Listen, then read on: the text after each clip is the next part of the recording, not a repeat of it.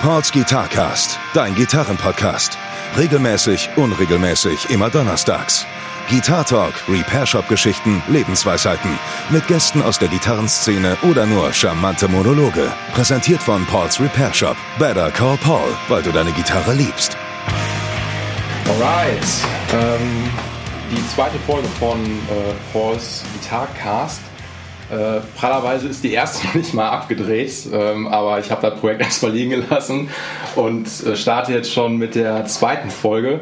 Äh, und mit meinem ersten richtigen Gast freue ich mich total. Äh, ich habe den Walle hier von Lionheart und von Fallroll. Ey, mega cool, dass du da bist. Ja, danke für die Einladung, Paul. Ich finde das total geil, äh, weil dann können wir uns nämlich jetzt cool über ja, Gitarre unterhalten, ein bisschen Tourleben vielleicht. Wir haben gerade schon mal so ein bisschen gequatscht. Mhm. Ähm, du warst ja auch schon mal, äh, meinst ja gerade in den ein oder anderen Podcast schon mal da. Mhm. Und äh, ich habe dich ja schon mal gebrieft, dass wir ja, uns mehr über Gitarren unterhalten wollen. Mhm. Äh, deswegen, ey, bevor wir jetzt hier lange rumreden, meine allererste Frage: Was war deine erste Gitarre? Meine allererste Gitarre habe ich gerade eben noch in der Hand gehabt, weil ich kurz überlegt habe, die mitzubringen. Ja. Und, äh, und ähm, habe dann aber gedacht, ich hatte keinen Bock, die mitzuschleppen. Äh, meine allererste Gitarre ist so eine Jackson Randy Rhodes Flying V. Okay. Die ich damals von meinem Kumpel äh, Stedi abgekauft habe. Mhm. Der Gitarrist bei Age of Disgrace gewesen ist. Okay. Und ähm, ja, das war meine allererste Gitarre. Dazu gab es auch so einen kleinen Wohnzimmerverstärker, den der mir äh, mitgeschenkt ja. hat. Und ich glaube, die erste Gitarrenstunde war halt auch noch mit dabei. Ah, hat der dir auch gleich Unterricht gegeben, oder? Ja, also was heißt Unterricht? Wir haben damals so abgesprochen, oder was heißt, ich hatte ja gar keine Ahnung. Ne? Und das war ja auch noch so vor, vor der YouTube-Zeit, ja. wo man sich quasi alles online angucken konnte. Wann, wann war das? Ja, ich bin jetzt 34, ich glaube, ich war so 18, 19, also wo ich die Gitarre bekommen okay. habe. Und ähm, ja, auf jeden Fall habe hab ich ihn dann gefragt gehabt, ob er mir so, ob der mir halt einfach ein paar Tricks zeigt, wie das, wie das, wie das, halt, wie das halt funktioniert, wenn ich die Gitarre halt kaufe. Und er so, ja klar. Und ich glaube, wir haben uns original ein einziges Mal ähm, bei, bei meinen Eltern damals, habe ich noch zu Hause bei meinen Eltern äh, in meinem alten äh, Zimmer getroffen. Und der hat mir so ein paar Basics probiert zu zeigen. Natürlich hat er direkt probiert, mir Age of Disgrace Songs zu zeigen. Ähm, hat natürlich nichts geklappt, es war super schwer. Ja, und dann habe ich irgendwie probiert, mir den Rest selber beizubringen. Ich, ich finde es geil, also du fängst, glaube ich, mit der schwierigsten Gitarre an, die man sich gerade so vorstellen kann. Ja. Also eine, eine Flying V ist schon immer eine, ich sag mal, Kackform für den Anfang. Ja. Entweder hast du Bock auf die oder hast keinen Bock auf die. Aber bei einer Jackson Rhodes ist das Shaping ja nochmal so ein bisschen anders. Ja, also du kannst halt nicht im Sitzen spielen. genau, so halt immer aufstehen. ist fast unmöglich. Wahrscheinlich hat die noch, hat die einen Floyd auch noch Dreck gehabt? Oder? Ja, klar. Ja, natürlich, klar. Ja, ne? klar. Deswegen wollte ich die auch vorbeibringen. weil äh, ich glaube, die hat seit, boah, ich habe wahrscheinlich so zehn Jahre oder so, hat die keiner mehr in der Hand. Die hängt bei mir halt nur an der Wand. Ne? Ja. Und ich habe die, hab die einmal für ein Musikvideo, für ein Prison Life Musikvideo habe ich die mal genutzt, ja. weil die einfach geiler aussah. Ja. Aber ähm, ja, die ist halt komplett am Arsch. Mhm. Und ich habe die letztens mal ähm, meinen Kumpels von Slope mal ausgeliehen für ein, äh, mhm. äh, für ein Musikvideo. Ansonsten hängt die da einfach nur, sieht halt cool aus, ja. ist aber komplett runtergerockt. Also wirklich komplett. Schwarz auch dann? Ganz ne, ist so eine dunkelblau. Also so ein, das geht so eher so ein, yeah. eher so ein Dark Blue ist das quasi. Okay. Ja. Ist die denn, ähm, wäre es jetzt schon die, die gute Variante Made in Japan oder der. Nee, nee, nee, nee, nee, nee, das ist glaube ich noch die, die billige Variante. Okay. Ja. Aber ey, Respekt mit einer Rhodes anzufangen, also finde ja. ich auf jeden Fall echt sportlich. Ähm, das war meine erste, das war so eine, eine Telecaster-Verschnitt von Phoenix. Ja. Äh, die hatte ich hier vom, ach so, einem Bekannten von dem damaligen Mann meiner Mom äh, ja. geliehen bekommen. Ähm, ich fand eine Tele, war, ist halt eine Opera-Gitarre schlechthin so, ne? also fand ich damals als kurzer. Ich habe mit 13 damals angefangen und ich weiß noch, ich weiß nicht, ob du da auch so äh, drauf steil gegangen bist, das war aber auch so noch die Music Store Katalogzeit. Mhm. So, wenn du einen neuen äh, Store Katalog bekommen hast, den aufgemacht hast und wolltest dir dann immer eine coole Gitarre halt dann aussuchen, mhm. weil da war noch nicht so viel mit, das hört sich jetzt total steinzeitmäßig an, so mit Google und Co. wurde ja gerade auch meines YouTube war auch noch nicht so weit. Ne? Ja. Ähm, und dann hat man sich immer coole Modelle ausgeguckt. Ey, und ich sag's dir, so eine Rhodes, ne? also eine Flying V war für mich als Kurzer, dachte ich mir mal, boah, geil, sowas will ich haben. Mhm. Und ich finde schon stark, dass du auf jeden Fall mit der angefangen hast. Und dass du die vor allem noch hast, so, ne? Also das, äh ja, ich war tatsächlich ein paar Mal so kurz davor, die mal zu verkaufen. Ja. Ähm, wahrscheinlich hat die schon der eine oder andere auch mal in der Hand gehabt jo. und hat sich gedacht gehabt, so, yo, ich nehme die, ja. aber dann habe hab ich doch einen Rückzieher gemacht. Ja, verständlich. Weil, ja, keine Ahnung, oft genug kommst du halt in die Situation, dass dann brauchst du, bist halt Student, brauchst halt Kohle und hast aber schon wieder drei andere Gitarren da. Klar. Und ähm, so wie du halt sagst, die Randy Rhodes war jetzt halt auch nie so die Gitarre, wo es halt Bock gemacht hat, viel damit zu spielen, weil A, du kannst sie halt nicht im Sitzen spielen. Jo. B, ähm, ist das mit dem Floyd Rose halt auch immer scheiße gewesen. Ne? Mhm. Also live zum Beispiel hätte ich da gar keinen Bock drauf, äh, mir den Stress anzutun und so eine Gitarre mit auf Tour zu nehmen. Ja. Deswegen war das halt eher so eine für die Wand Gitarre. Ja, ne? ähm, ja aber irgendwie habe ich die halt immer noch. Ne? ich ich finde es cool. Also meine. Ach ja, was mir dazu noch einfällt, boah, das hätte ich eigentlich mitbringen sollen, was der Stedi mir damals auch noch mit dazu gegeben hat. Zu diesem, ich habe so ein ganzes Set von dem bekommen. Ne?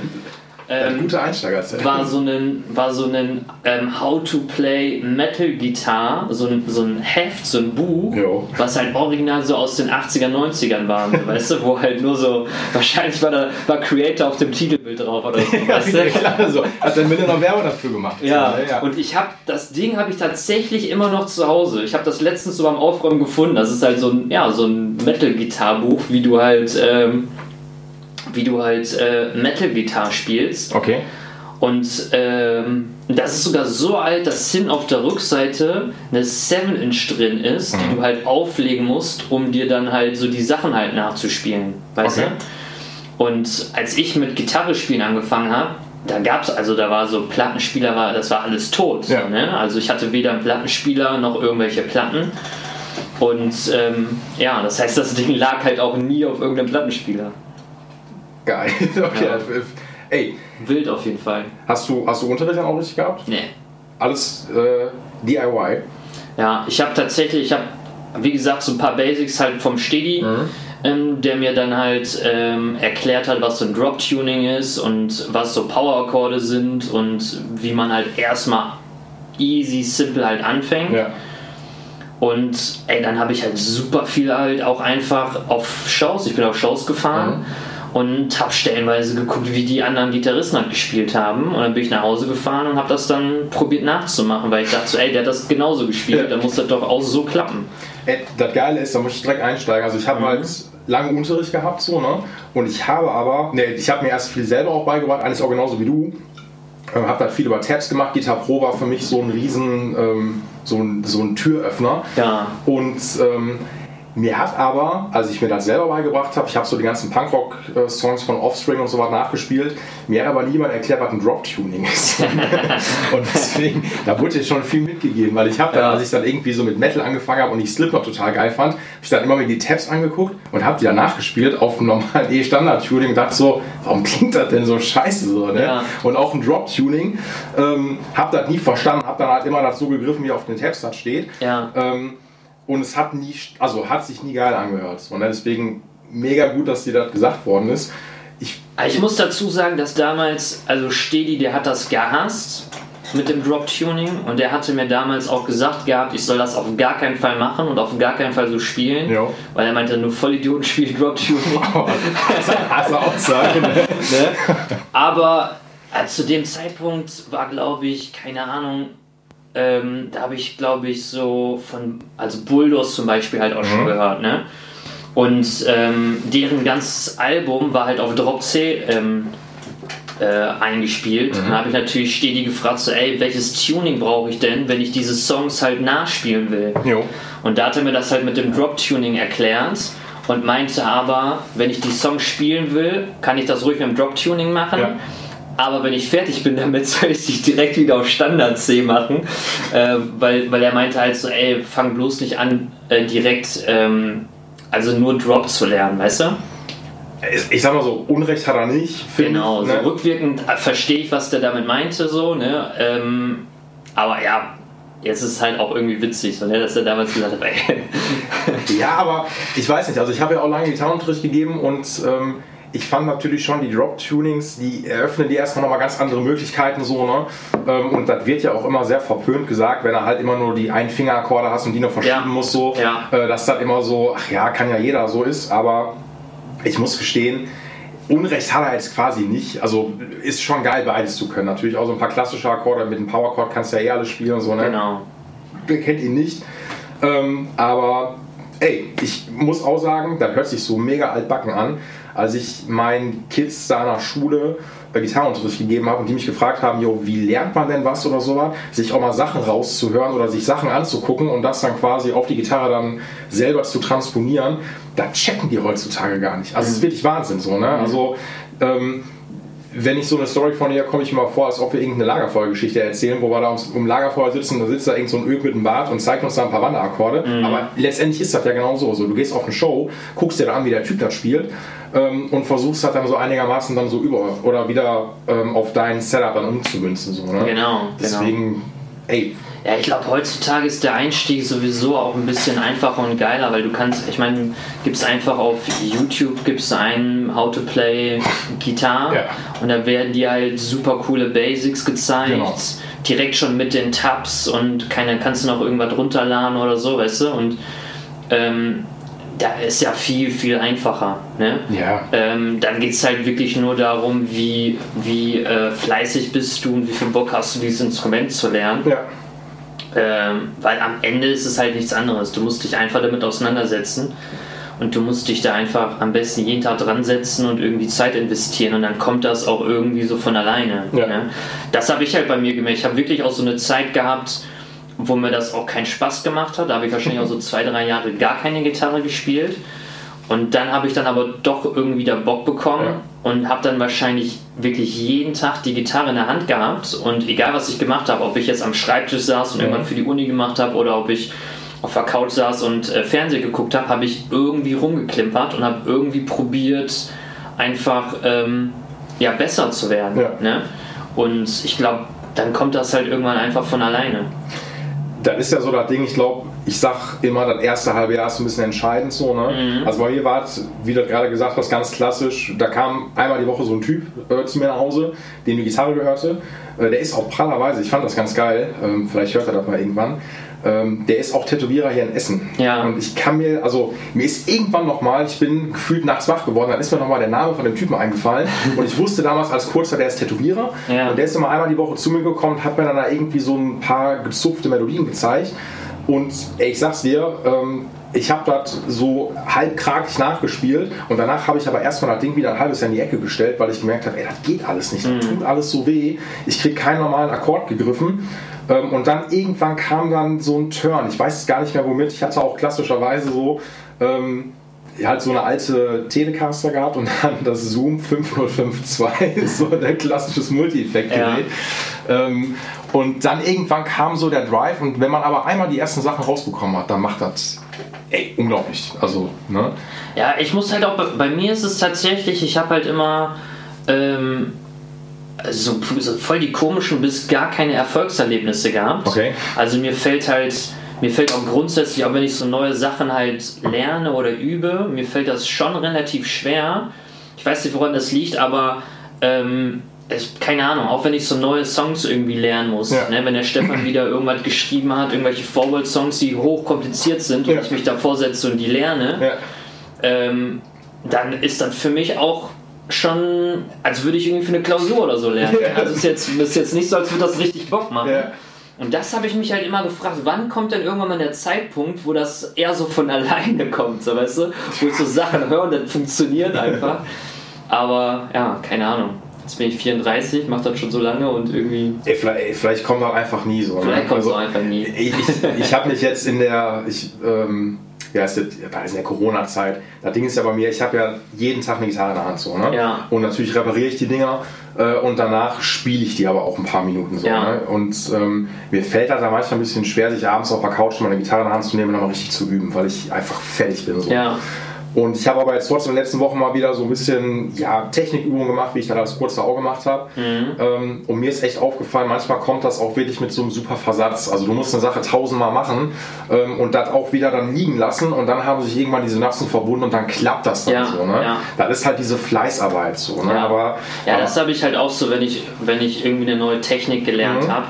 Das ist halt auch, dass du am Anfang gedacht hast, boah, Alter, klappt ja nie. Und Ja. dann hast du es zwei Wochen geübt und plötzlich hast du das irgendwie verinnerlicht. Ja. Und dann klappt das ja schon ganz gut. So, ne? Aber ähm, im Großen und Ganzen fühlt sich das bei mir wirklich nach Arbeit an, wenn ich irgendwas an der Gitarre mache. So, ne? Also es ist jetzt nicht so, dass ich, ähm, dass das voll easy von der Hand geht, sondern egal was ich, was ich mir neu aneigne, sei es eine neue Technik Ja. oder irgendwelche Songs oder oder oder, es fühlt sich das immer nach harter Arbeit an äh, bei mir. aber ey, was soll ich dir sagen? Soll ich, also ich kenne. Vielleicht ist es ja auch harte Arbeit. Ist es, also- Aber bei anderen Leuten fühlt wenn ich das so beim Stefan zum Beispiel sehe, der, keine Ahnung, der muss manche Sachen nur hören und der kann das sofort schon spielen. So, weißt du? Ist der äh, gesegnet wahrscheinlich so, ne? Ja, krass, wusste ich, Ich weiß nicht, ich meine, der, der hat natürlich auch noch viel eher angefangen mit Gitarre spielen und hat wahrscheinlich auch noch viel mehr Fleiß da reingepackt, als ich jemals gemacht habe. Ähm, und keine Ahnung, vielleicht brauchst du ein bisschen Talent, was dir dabei hilft, ich weiß es nicht. Weil ich aber glaube, dass so Gitarre, ja, weißt du, Gitarre spielen ist schon, das kann man auch lernen. Ja. Weißt du? Wenn du ein bisschen Musikverständnis hast, kannst du das auch einfach lernen. Ich sage das eigentlich immer so, wenn ich hier, ich sag mal, Neukunden habe, die jetzt eine Gitarre sich neu gekauft haben und die so ein bisschen äh, netter eingestellt haben wollen. Mhm. Und die fragen mich dann auch so, jo, wie hast du dir das beigebracht und wie ist das am Anfang? Ich vergleiche das immer, Gitarre ist wie Englisch. Wenn Mhm. du einmal Englisch kannst, ist das super easy. Weil du hast ja jetzt, ist ja keine romanische Sprache so, ne? Und äh, du hast wenig Artikel, ist einfach Mhm. fast immer alles gleich. Bei der Gitarre ist das ja auch erstmal so. Also Genau. du kannst ja, wenn du einen Power-Chord kannst, kannst du jeden Song der Welt spielen. Ja, kannst du schon spielen, So, ja. ne? Und klar, es wird natürlich schwieriger, wenn du halt irgendwann anfängst, so in so Solo-Techniken zu gehen. Ja. Aber ganz ehrlich, da checken auch viele manchmal, glaube ich, nicht. Wenn du dir jetzt ein Solo anguckst, am Ende sind halt auch nur ein paar Licks, die dann anders gespielt und am Ende sind aber auch nur eine Fleißarbeit. Ja, ja, ne? Also du setzt dich mit Metronom dahin und spielst das und wenn du dir alle Schredder-Jungs anguckst, die hammergeil Gitarre spielen können, ja, die haben dann ein Jahr lang als Kurzer einfach jeden Tag geübt. So, Ja, ne? genau. So, und dann ist es so. Ja. Natürlich gebe ich dir recht, so ich glaube schon, was heißt, du brauchst ein Talent. Also Ich glaube, du brauchst halt ein Musikverständnis. Genau. Ne? Du musst halt schon irgendwie verstehen, ähm, was, was, was, Takt, was Taktgefühl bedeutet Ja. oder was Takte sind. Ähm, und dann ist es eigentlich nur Fleißarbeit. Genau. Ne? Ey, Gebe ich dir recht. Also ich würde auch gar keinem absprechen wollen, jetzt irgendwie, du hast kein Talent dafür. Ich finde das schwierig so. Aber Mhm. ich gebe dir recht, so Rhythmusgefühl musst du schon irgendwie ein bisschen haben. Ähm, selbst wenn du es nicht hast, also die Akkorde kriegst du schon halt irgendwie gegriffen. Ich so, glaube, ne? Selbst Rhythmusgefühl äh, kann man sich aneignen. Ja. Ne?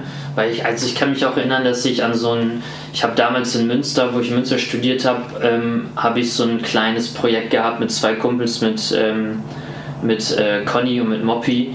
Und ähm, der Moppy, der Schlagzeuger, der meinte immer zu mir, dass ich, dass ich halt ähm, den Takt einfach nicht vernünftig halten kann. ja. Und dass er, also er hat mir damals empfohlen, er meinte, ey Walle, hol den Metronom, Ja. mach dir das an und spiel halt so auf den Takt, um das, um das halt äh, hinzubekommen. Äh, Habe ich natürlich nie gemacht. Der macht das schon so. Ne? Aber mittlerweile verstehe ich, was er damals äh, damit gemeint hat. Und ich glaube, dass das bei mir so mit der Zeit automatisch gekommen ist, dass ich halt immer mehr Taktgefühl einfach bekommen habe, was das halt angeht. Ja. Ähm, weil ich das Problem jetzt auf jeden Fall nicht mehr habe. So, ne? Und aber da vor zehn Jahren scheinbar ähm, war das halt noch eine ganz, ganz schöne Achterbahnfahrt mit mir als Gitarristen. Ja, ich glaube, im Studio wird sich das, ist das dann nochmal was anderes dann sowieso nochmal. Also dann geht es ja wirklich dann auch auf Klick spielen und so und dass du dann da wirklich auch tight bist. Aber es stimmt, das Metronom ist dein bester Freund oder auch dein, äh, dein schlimmster Albtraum, je nachdem, wie du das siehst. So, ne? Und klar, so ein bisschen Fleißübung musst du natürlich machen. Ich finde es manchmal ein bisschen schwierig, weil auch, also bei mir ist es zumindest so, weil da, mir geht der Spaß dann auch schnell verloren. Ja. Ähm, also wenn du halt nur viele Technikübungen machst und die erstmal super slow machen möchtest, weil du musst dir ja schnell dann irgendwie, willst die auch Geschwind- Geschwindigkeit bringen und das dauert. Und ich gebe dir recht, ich kenne natürlich auch Leute und das ist natürlich durch Instagram, YouTube und so weiter nochmal viel bekackter geworden, wie viele gute Gitarristen und Gitarristinnen es gibt einfach. Das ist Wahnsinn. Ja, ne? Und du hast doch eigentlich schon, wenn du das mal rein pragmatisch liest, dann siehst du da irgendeinen Sechsjährigen, der spielt dich schon eigentlich locker an die Wand und denkst dir so, ey, wofür machst du das eigentlich noch so? Ja, ne? ja, Das klar. ist Ja, klar. richtig krass so. Ne? Und ähm, die Dichte an guten, an guten Gitarristen und Gitarristinnen ist so krass geworden. Das Ey, am krassesten muss ich wirklich gestehen, habe ich das in Japan erfahren. ja. Weil da war wirklich jede Band die vor uns gespielt, also vom Opener bis zu der Band, die direkt vor uns gespielt hat, war der Gitarrist ungefähr eine Million Mal besser als ich und wahrscheinlich zehn Jahre jünger. Ja. Und äh, das war mega krass. Ich habe mir da fast alle Bands angeguckt. Ja. Und habe immer nur gedacht, das kann doch nicht wahr sein. Wie gut sind diese, diese Typen. Aber auch nicht nur die Gitarristen, also insgesamt die Bands waren da sehr, sehr, sehr, sehr gut. Mhm. Ne? Also die haben spielen da auf einem super hohen Niveau. Und aber ich habe mich fast geschämt, auf die Bühne zu gehen, nachdem dann, nachdem so, weißt so 20-Jähriger richtig einen runtergeschreddert hat. Aber du bist nach dem auf die Bühne gegangen. Ja. so, ne? Ja. so, da, da, muss man ja schon sagen, so, ja. ne? die sind nicht nach dir gekommen. Ist ja schon mal. Ja, ne? wenigstens etwas, aber trotzdem habe ich echt gedacht, so alter Schwede, das ist halt echt. Äh, keine Ahnung, das ist echt eine krasse Mischung aus Talent und wahrscheinlich auch viel Fleißarbeit, ja. was, was die Jungs da abgerissen haben. Aber die waren alle sehr, sehr krass. Ne? Weil hier hast du das ja schon mal, dass du, dass du halt irgendwie eine, eine Clubshow spielst und du hast halt eine Opener-Band, wo du halt denkst, pff, boah, Alter, die klingen so, als wären die halt direkt aus dem Proberaum, ja. weißt du, in diesen Club reingestolpert ja. und, ähm, und spielen ihr erstes Konzert. Ich meine, klar, haben wir alle gemacht, klar. ne? aber die klingen halt nun mal so. Und ähm, Ey, und das habe ich in Japan gar nicht gehabt. Ja, also es war wirklich, jede Band hättest du auf, auf die größten Bühnen dieser Welt stellen können, die hätten abgeliefert. Das wär, war mega krass. Das ist ja, wenn du dir die, ähm, dann nehmen wir jetzt mal Paul Gilbert, Marty Friedman, whatever, ähm, die haben ja in Japan nochmal, also ich glaube, der asiatische Markt ist ja sowieso nochmal was ganz anderes als der mhm. europäische Markt, was auch, glaube ich, so Vorbildfunktion angeht. Und du bist ja, wenn du hier jetzt nicht die Riesennummer bist, bist du wahrscheinlich drüben äh, Megastar. Mhm. Ähm, und ich meine, viele von den ganzen 80-Schredderern, die können ja einigermaßen auch sogar Japanisch so. Also da ja. wird das nochmal ganz anders nochmal aufgesogen. Ja, das ist nochmal ein anderer Markt gewesen damals auch, ne? Genau, so, ne? Und ich meine, jetzt muss man auch fairerweise dazu sagen, auch wenn du manchmal schnell spielen kannst, heißt das ja auch nicht, dass du vielleicht auch in Time oder sowas bist. Ja, dann ist auch nochmal was anderes so, ne? Absolut, ne? Ja. Und ey, es gibt immer jemanden, der ist besser als, als du oder als ich, keine Ahnung. Das ist normal. Das ist ja aber Ach, mir ist halt mittlerweile egal. Ich weiß, dass 90% der Leute wahrscheinlich besser spielen als ich. so. aber, aber, keine Ahnung, Alter. Ich bin, ne, ich mache das, was mir Bock macht und ja. Äh, du bist ja auch schon, ist ja, können wir die Brücke erschlagen, wenn du sagst, äh, du wirst ja nicht als in Japan als äh, Tourist gewesen sondern wirst du auch gespielt haben. Ja, ja klar, wir, waren, ne? wir waren da. Also das war, ich glaube, vor zwei Jahren war ich erst mit Vorball äh, im, im Februar, ja. ähm, haben wir so eine 5-Tages-Rutsche gespielt. Cool und im selben Jahr war ich mit Leinhardt äh, im September auch nochmal da. Da haben wir auch nochmal so 5, 6 Shows gespielt. Vor zwei Jahren sagst du, ne? Genau, genau. Ich glaube, ja, 2018 müsste das gewesen sein, ja. Alright. Aber zum Verständnis, bei Forward spielst du Bass, ne? Genau, Oder? bei okay. Forward spiele ich Bass und bei Leinhardt spiele ich Gitarre. Okay. Genau. Und ähm, ja, bei Forward bin ich halt also tatsächlich habe ich so meine erste Show bei Forball am Bass gespielt, da habe ich vorher noch nie einen Bass in der Hand gehabt.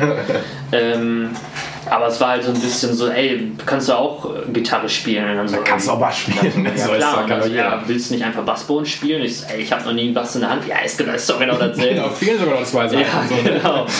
ja, und dann habe ich mir das halt relativ, relativ schnell einfach probiert selber ähm, äh, beizubringen, wie das dann auf dem Bass funktioniert. Und ich bin aber eigentlich so aus, aus dem Gitarrenbereich eher gekommen. Ja. Ich meine, also es stimmt ja schon, wenn du, gut, da will ich jetzt keinem Bassisten zu nahe treten, ähm, wenn du rein Bass lernst, spielst du ganz anders. Das ist voll normal. Mhm. Und ein reiner Bassist hat in der Regel auch, oder Bassistin hat einen ganz anderen Groove. Ähm, okay, das ist ja, da muss jetzt vorsichtig sein, aber ich glaube schon, wenn du von der Gitarre am Bass natürlich dann ankommst, äh, du spielst natürlich so ein bisschen gitarrenlastiger. Aber da passt natürlich auch dementsprechend manchmal auch zu Mucke so. Deswegen kann ich das schon verstehen, dass man sagt, ey. Ja, du hast halt eine andere Basis, ne? Ja. Wenn, du, wenn, du, wenn du schon weißt, wie eine Gitarre funktioniert und dir dann einen Bass in der Hand nimmst, hast du natürlich eine andere Basis als jemand, der das Instrument von Null lernen muss. Genau. Weißt du? Und ähm, ja.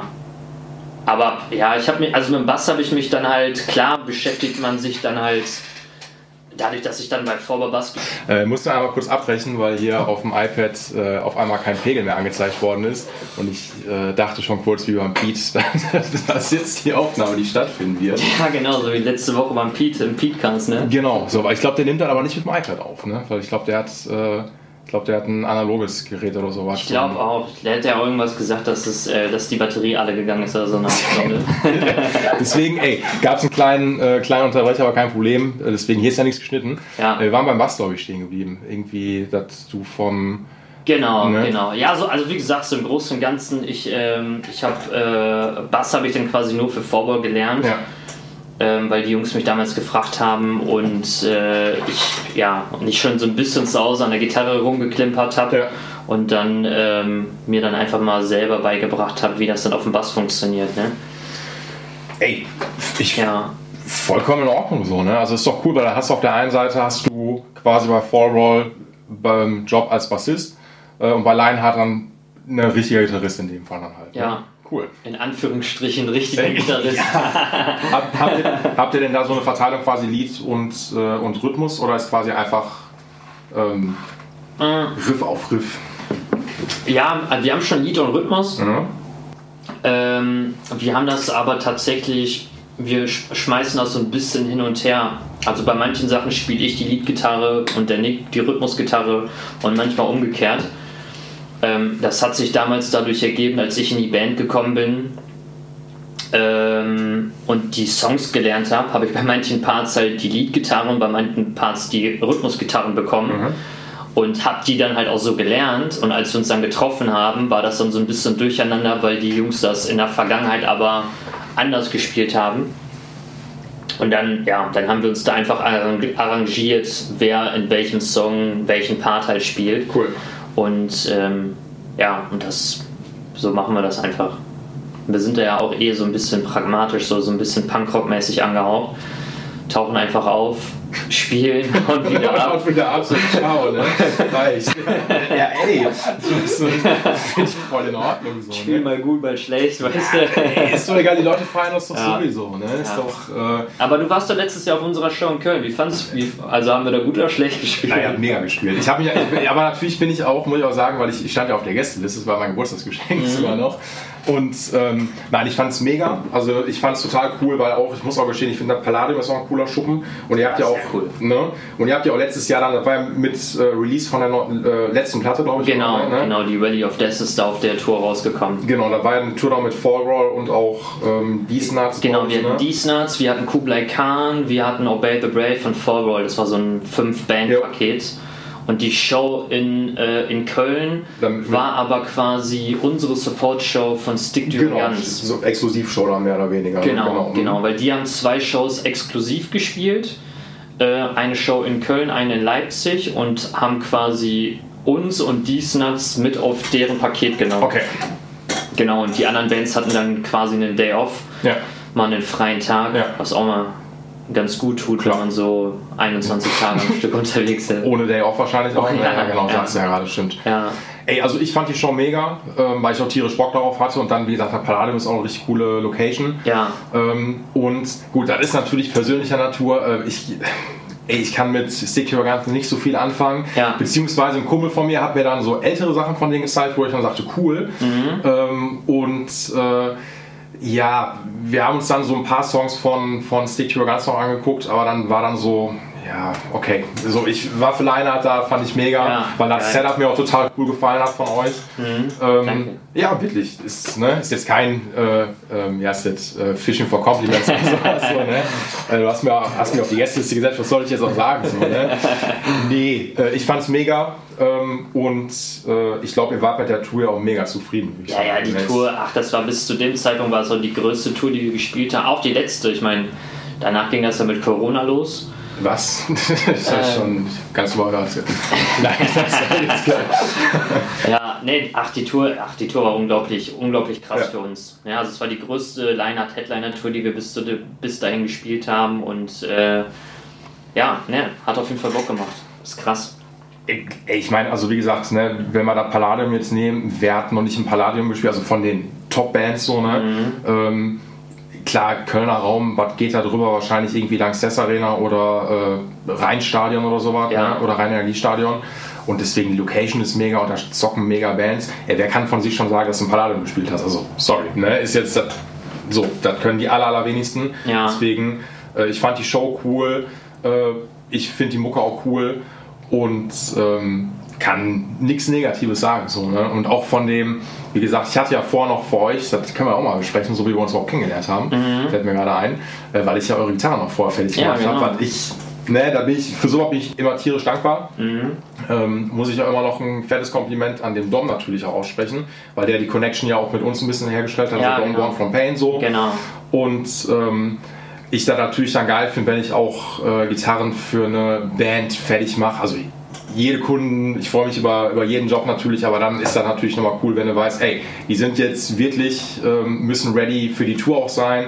Und da gab es, glaube ich, doch noch so ein bisschen Stress, glaube ich, doch noch, weil. Ja, ich glaube, wir haben, wir haben halt für die Tour haben wir neue Gitarren von ESP bekommen. Genau. Und die sind aber für jeden, der das nicht so auf dem, auf dem, auf dem Schirm hat, aber so, wenn die Gitarre halt angeflogen kommt, ist die halt in so einem Karton drin. ne? ähm, frisch aus Indonesien wahrscheinlich. Genau. Du packst die halt aus und da sind halt irgendwelche dünnen. ja, ähm, Seiten so auf E. Genau, weißt du? Und dann müssen die halt eingestellt werden, Seiten rauf und so weiter und so fort. Und ähm, wir haben die, glaube ich, so dermaßen kurz vor knapp. Ich glaube, in der Nacht, bevor wir losgefahren Ja. sind, haben wir die erst bekommen. Und hatten ja gleichzeitig auch noch eine Pre-Production, die wir, die wir halt immer vor so einer Tour halt machen. Und eigentlich dafür schon gebraucht hätten. Ja. Und ähm, ja, ich glaube, da hat der Stefan noch die Gitarre noch bei dir vorbeigebracht. Ja, genau, du hast die ganz schnell fertig gemacht und Ja. dann kam der Stefan wieder zu uns in den Proberaum und hat die Dinger wieder abgeliefert, Ja. dass wir die auch ausprobieren konnten.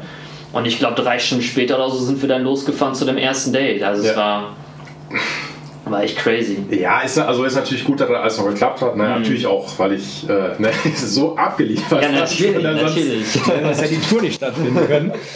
Nee, natürlich mache ich soweit, weil ich versuche auch immer die Sachen auch dann, ne, so Jobs natürlich immer auch dann dazwischen zu schieben. Ja, du wirst Ähm. lachen. Ich weiß nicht, hatte ich dir das erzählt gehabt? Ich, wir haben noch so eine Gitarre von mir verlost. Ähm, Die, die weiß Weil- ich, oder? nee, das war, das war diese schwarze, die ich, die ich aber schon länger hatte. Ja, genau, also Ja. eine, TE aber auch, ne? Von Genau, LTD. hm? genau. Und ich habe ja zwei neue Gitarren von ESP bekommen für diese Tour, die Ja. dann bei dir gelandet Ja. sind, damit du die fertig Ja.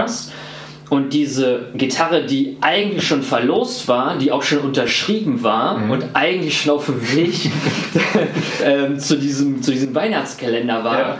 die habe ich dann einfach doch nicht verschickt, sondern habe die halt für die Pre-Production genutzt, weil ich brauchte ja eine Gitarre. Geht nicht, ja klar. So, weißt ja. du? Ja, und erst, und dann habe ich dann die Gitarre erst verpackt, wo, wo du mir die dann die anderen beiden fertig gemacht hast. Und dann konnte ich nämlich diese Gitarre, die wir verlost haben, erst wegschicken. Ey, was für ein. Ich meine, Ja. ne, das ist natürlich dann. Ähm, Worst Case, wenn das alles nicht geklappt hätte, so, ne? Mhm. Und dann muss man, wie du schon gerade auch schon gesagt hast, weil wenn du jetzt die Gitarre neu bekommst, aber die kommen ja jetzt ja auch nicht aus dem Custom Shop, in dem Fall, dass die genau auf euer Setup dann äh, Ja. so zugestrickt werden, so, ne? Beziehungsweise wahrscheinlich hätte das aber Soundservice auch gemacht, gehe ich mal stark Ja, aus, wenn die rechtzeitig angekommen wären. Ja, ja, ne? genau, genau. Das Problem wäre halt einfach gewesen, das hätte dann rechtzeitig, ähm, es hätte rechtzeitig nicht mal geschafft, wenn, wenn die die erstmal bei sich in die Werkstatt ähm, gebracht hätten und dann rausgeschickt hätten. Ja, Ähm, dann hätten wir die wahrscheinlich gar nicht rechtzeitig zur Tour bekommen. ja, weißt du? ja, klar, stimmt. Ja. Ja, und das große Problem, was wir, was wir da jetzt hatten, ich meine, ich hätte notfalls auch noch eine andere Gitarre gehabt, die ich mit auf die Tour genommen hätte. Ja. Aber das große Problem, was wir halt da hatten, war, dass ähm, die anderen Jungs aus Kalifornien halt alle ohne Instrumente gekommen sind, weil wir halt von ESP ähm, die Bestätigung bekommen haben, dass wir hier vor Ort äh, neue Gitarren für die Tour bekommen. Ja. Und ähm, das ist ja auch immer mit Aufwand und Geld und auch Stress verbunden, mit so einem Instrument zu fliegen. Klar, also ne? kostet ja auch vor allem so. Ey, ne? das kostet, das kostet halt Geld. Ähm, du musst halt immer, immer bezahlen für Übergepäck. Du hast halt auch immer das Problem, dass die, manchmal was kaputt geht, weil da jetzt auch nicht so wirklich gut mit äh, umgegangen wird. Deswegen war das schon mit Absicht so gemacht, dass wir die hier in Europa zwei, ähm, zwei neue Gitarren bekommen oder Mhm. drei, glaube ich, haben wir insgesamt bekommen. Zwei neue Gitarren und äh, einen oder? neuen Bass, Mhm. genau. Und ähm, ja, Und deswegen die anderen Jungs standen halt hier und dann so, scheiße, was spielen wir denn jetzt? weißt du? Und dann haben wir quasi meinen Bass genommen, den ich eigentlich beim Vorwort spiele, ja. weißt du? Und der Nick hat meine andere Gitarre genommen, ich habe die Gitarre genommen, die äh, eigentlich schon verlost war. Ja. Und ähm, ja, bis du uns dann final die Sachen verlierst. Besten Dank nochmal dafür. Ey, gerne, gerne, immer wieder gerne. Jetzt muss man natürlich auch fairerweise sagen, das hat ja auch so von der Logistik her, auch wenn die jetzt just in time angekommen sind, du musst dich ja immer auch nochmal, auch wenn das Instrument, wenn man die Company kennt, nochmal dran gewöhnen und so. Es, Haptik ist immer nochmal was anderes, ja. wenn die noch wirklich echt out of the box quasi kommt. So, ja. ne? Und ähm, ja, äh, das ist aber eigentlich ein ganz gutes Stichwort. Äh, ihr werdet dann dementsprechend von ESP LTD endorsed. Ne? Ja. Wie seid ihr daran gekommen? Also wie, wie hat der Prozess stattgefunden? Ähm, also ich glaube, dass Leinart hatte in der Vergangenheit schon mal eine Connection ja. direkt, direkt zu, ähm, äh, zu den Jungs äh, von ESP in, äh, in Los Angeles. Mhm. Mm, das ist dann irgendwann so ein bisschen eingeschlafen und da wechseln ja auch andauernd die Ansprechpartner. Ja. Und ähm, ja, und irgendwann, als ich so in die Band gekommen bin, ich habe halt, ich habe halt auch vorher mal eine ESP gespielt. Ja. Ne? Ich habe so eine weiße Viper, die ich ähm, mhm ich glaube, die hatte ich auch. Die hast du auch schon mal hier gehabt, ja. Genau. Ähm, die habe ich halt lange Zeit gespielt. Und ähm, ja, und irgendwann, ich meine, es ist halt immer ganz geil, wenn du halt zwei Gitarren hast. Halt eine Gitarre so als Main-Gitarre ja. und eine Gitarre, die du als Backup dabei, äh, ja. dabei hast. Ähm, viele Spiel haben ja sogar drei, vier Gitarren dabei, aber ist mir persönlich zu viel. Ja. Und dann habe ich halt irgendwann mal angefangen, selber die Jungs in Los Angeles zu kontaktieren ähm, habe das alles wieder so reaktiviert und die haben mich dann aber ähm, mit Sound Service ähm, hier in Deutschland wieder gekoppelt, weil die halt die Distribution für Europa übernehmen. Und das ist dann mhm. natürlich deutlich einfacher, das dann halt ähm, hier in Europa abzuwickeln, weil dann hast du diesen ganzen Zollhickhack nicht, wenn das irgendwie aus Amerika eingeschickt wird. Und ähm, ja, und mit dem Stefan von Sound Service habe ich auch einen super, super coolen Kontakt. Ähm, die sind halt auch immer sehr, sehr flexibel und hilfsbereit. Und ähm, da kannst du auch mal last minute irgendwas anfragen, das klappt auch immer. Und ähm, nee, da bin ich auch super zufrieden. Also es ist halt echt super geile Qualität, super geile Company, super geiler Service und ähm, ja. Ja, ey, ich meine, also das wäre jetzt so das nächste Thema, äh, so beste Gitarren. Ich meine, ey, ESPs, was soll ich sagen, ist halt ein Klassiker so, ne? Ja. Also schon Ewigkeiten.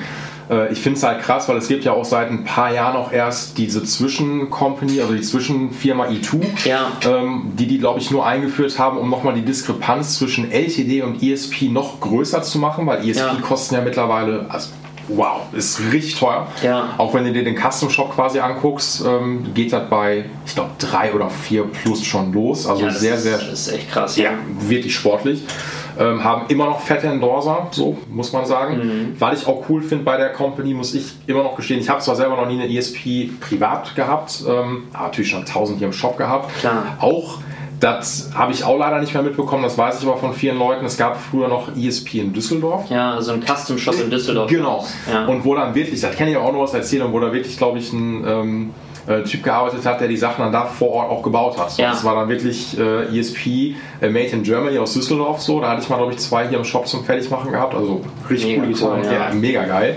Ähm, aber auch so, also E2 auch echt viele schon mittlerweile gehabt. Ähm, aber auch die LTDs, weil ich finde es krass, weil du kriegst ja welche, die liegen so bei 300, 400, aber du kriegst auch schon so Oberklasse, die fangen auch schon beim Lusi an. So, ne? Ja, ja klar, also so diese Tausender-Serie, die ich halt auch gerne spiele, das, das sind halt alles so 1000 Euro Gitarren, ja. ne? diese LTD Tausender-Serien.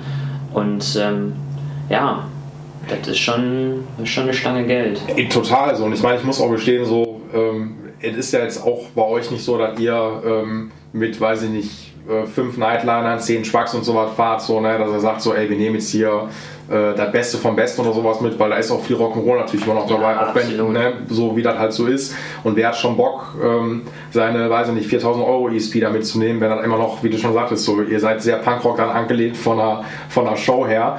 Ähm, und dann kann auch gerne mal an einer 1000 Euro Hupe was rankommen, so, ne, was ja auch völlig in Ordnung ist. Ja, ja, ne? klar. Ja, ich sehe das mit da, ich war früher, ich war super penibel, was so, oder ich bin generell super penibel, was so mein Kram angeht, ja. ne.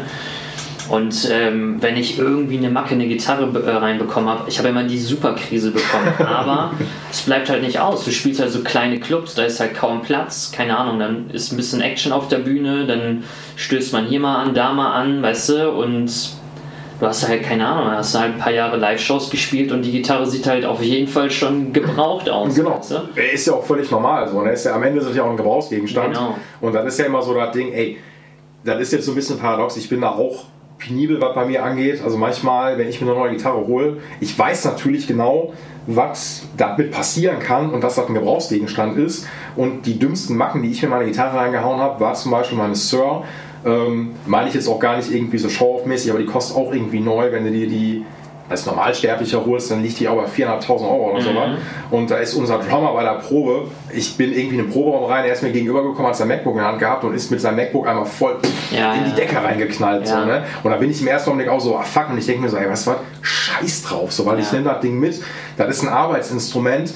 Ähm, natürlich, ein Werkzeug irgendwo, ne? Genau so, ne? Und ähm, das macht das ja auch aus, so, ne? Und klar, es gibt so Macken, die sind so ein bisschen ärgerlich, die will man dann auch irgendwie nicht haben. Ähm, aber nichtsdestotrotz, ey, es ist eine Gitarre. So, ja, ja, ne? ich, ach, mittlerweile denke ich mir das halt aus. So andere Leute bringen halt einen Hammer mit, ich bringe halt meine Gitarre mit. Das ist halt auch ein Werkzeug. Genau, du bist ein Handwerker so, ne? Genau, und, genau. Ähm, dann bleibt dann auch nicht aus, weil natürlich klar, äh, Palladium ist cool, aber ich spiele ja auch nicht immer ein Palladium. Nein, also, ey, ganz und gar nicht. Ne? Also ich meine, wir spielen halt auch super viele kleine Sachen. Ja. Ähm, wo ich alleine kaum Platz auf der Bühne habe, weißt du, dass wir mit fünf Leuten drauf. Ja. Ja, aber ey, das macht aber auch den Rock'n'Roll auch, da ja, oder auch den Punk dahinter. So, ne? absolut. Ne? absolut. Was ist denn so deine Lieblings, äh, Lieblingsgitarre oder so dein, so dein Lieblingshersteller? Weil ich muss natürlich ESP sagen, das ist klar. Bist du, bist du Vertragsstrafe, ne? Wobei ich, wobei ich, nein, ey, wie gesagt, so die Jackson war die allererste Gitarre ja. und die zweite war dann halt auch eine, ähm, diese LTD Viper, die du auch kennst. Mhm. Und, ähm, ey, und seitdem feiere feier ich einfach alles, was ESP und LTD machen, also komplett und ja. hab ich habe immer mal wieder eine andere, ich habe auch mal eine Ibanez und so in der Hand gehabt mhm. und ähm, aber irgendwie lande ich so vom Shape her, vom Griffbrett her, vom, vom Spielgefühl ist das, keine Ahnung, ist das für mich auf jeden Fall so das Nonplusultra.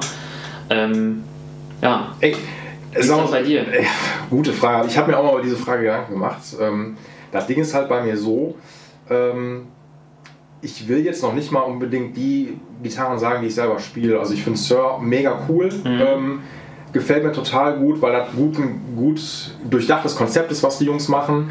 Ähm, ich glaube, mein größter Vibe, obwohl ich aktuell gar keine besitze, ist definitiv Ibanez. Ja. Also weil, ich meine es aber noch nicht mal die neueren, ähm, weil ich bin, ich bin Baujahr 88, ich bin jetzt auch irgendwo ein 90s-Kid. Ähm, aber ich finde so diese 90er Jahre Ibanez, die haben einfach einen richtigen Vibe. Also ja. da ist wirklich was hinter so. Ja. Ne? Und ähm, gut, dadurch, dass ich mich natürlich auch mit, mit neuen Companies beschäftige und so weiter und so fort, ähm, mich kicken so neuere Ibanez nicht so richtig, weil das ist heutzutage halt so geworden, dass jeder kopiert jeden, wie das immer so ist. Ja, es gibt so viele Gitarren-Companies, äh, wo ich den Überblick schon teilweise verloren habe. Ähm, und das haut mich dann alles nicht so um. Ich finde Jackson auch cool, so, das, was mhm. ich auch ultra selten habe, obwohl ich hier jetzt gerade eine zum Service habe, eine Jackson USA. Ähm, ja, so, das ist richtig geil, ähm, weil ich finde, ich will jetzt gar keine Hass-Tirade halten, aber manchmal nervt mich das, dass so eine Wertigkeit verloren geht bei den Instrumenten. Also dass viel halt outgesourced wird. Ich verstehe das aus ökonomischen und wirtschaftlichen Gründen. Ganz ja, ich, ne? das ist halt so, ich meine, das ist halt, jeder muss halt irgendwie wettbewerbsfähig bleiben ja. und ähm, auch mehr verdienen, weil alles irgendwie teurer wird mhm. und dann wird eine, eine Dingens, eine Produktionslagerstätte in ein anderes Land, dann, keine Ahnung, dann ist ja irgendwie das Holz vielleicht nicht mehr so geil oder die Qualität an sich. Ich finde so Gibson ist zum Beispiel echt so eine super Enttäuschung, ähm, was so Qualität halt angeht.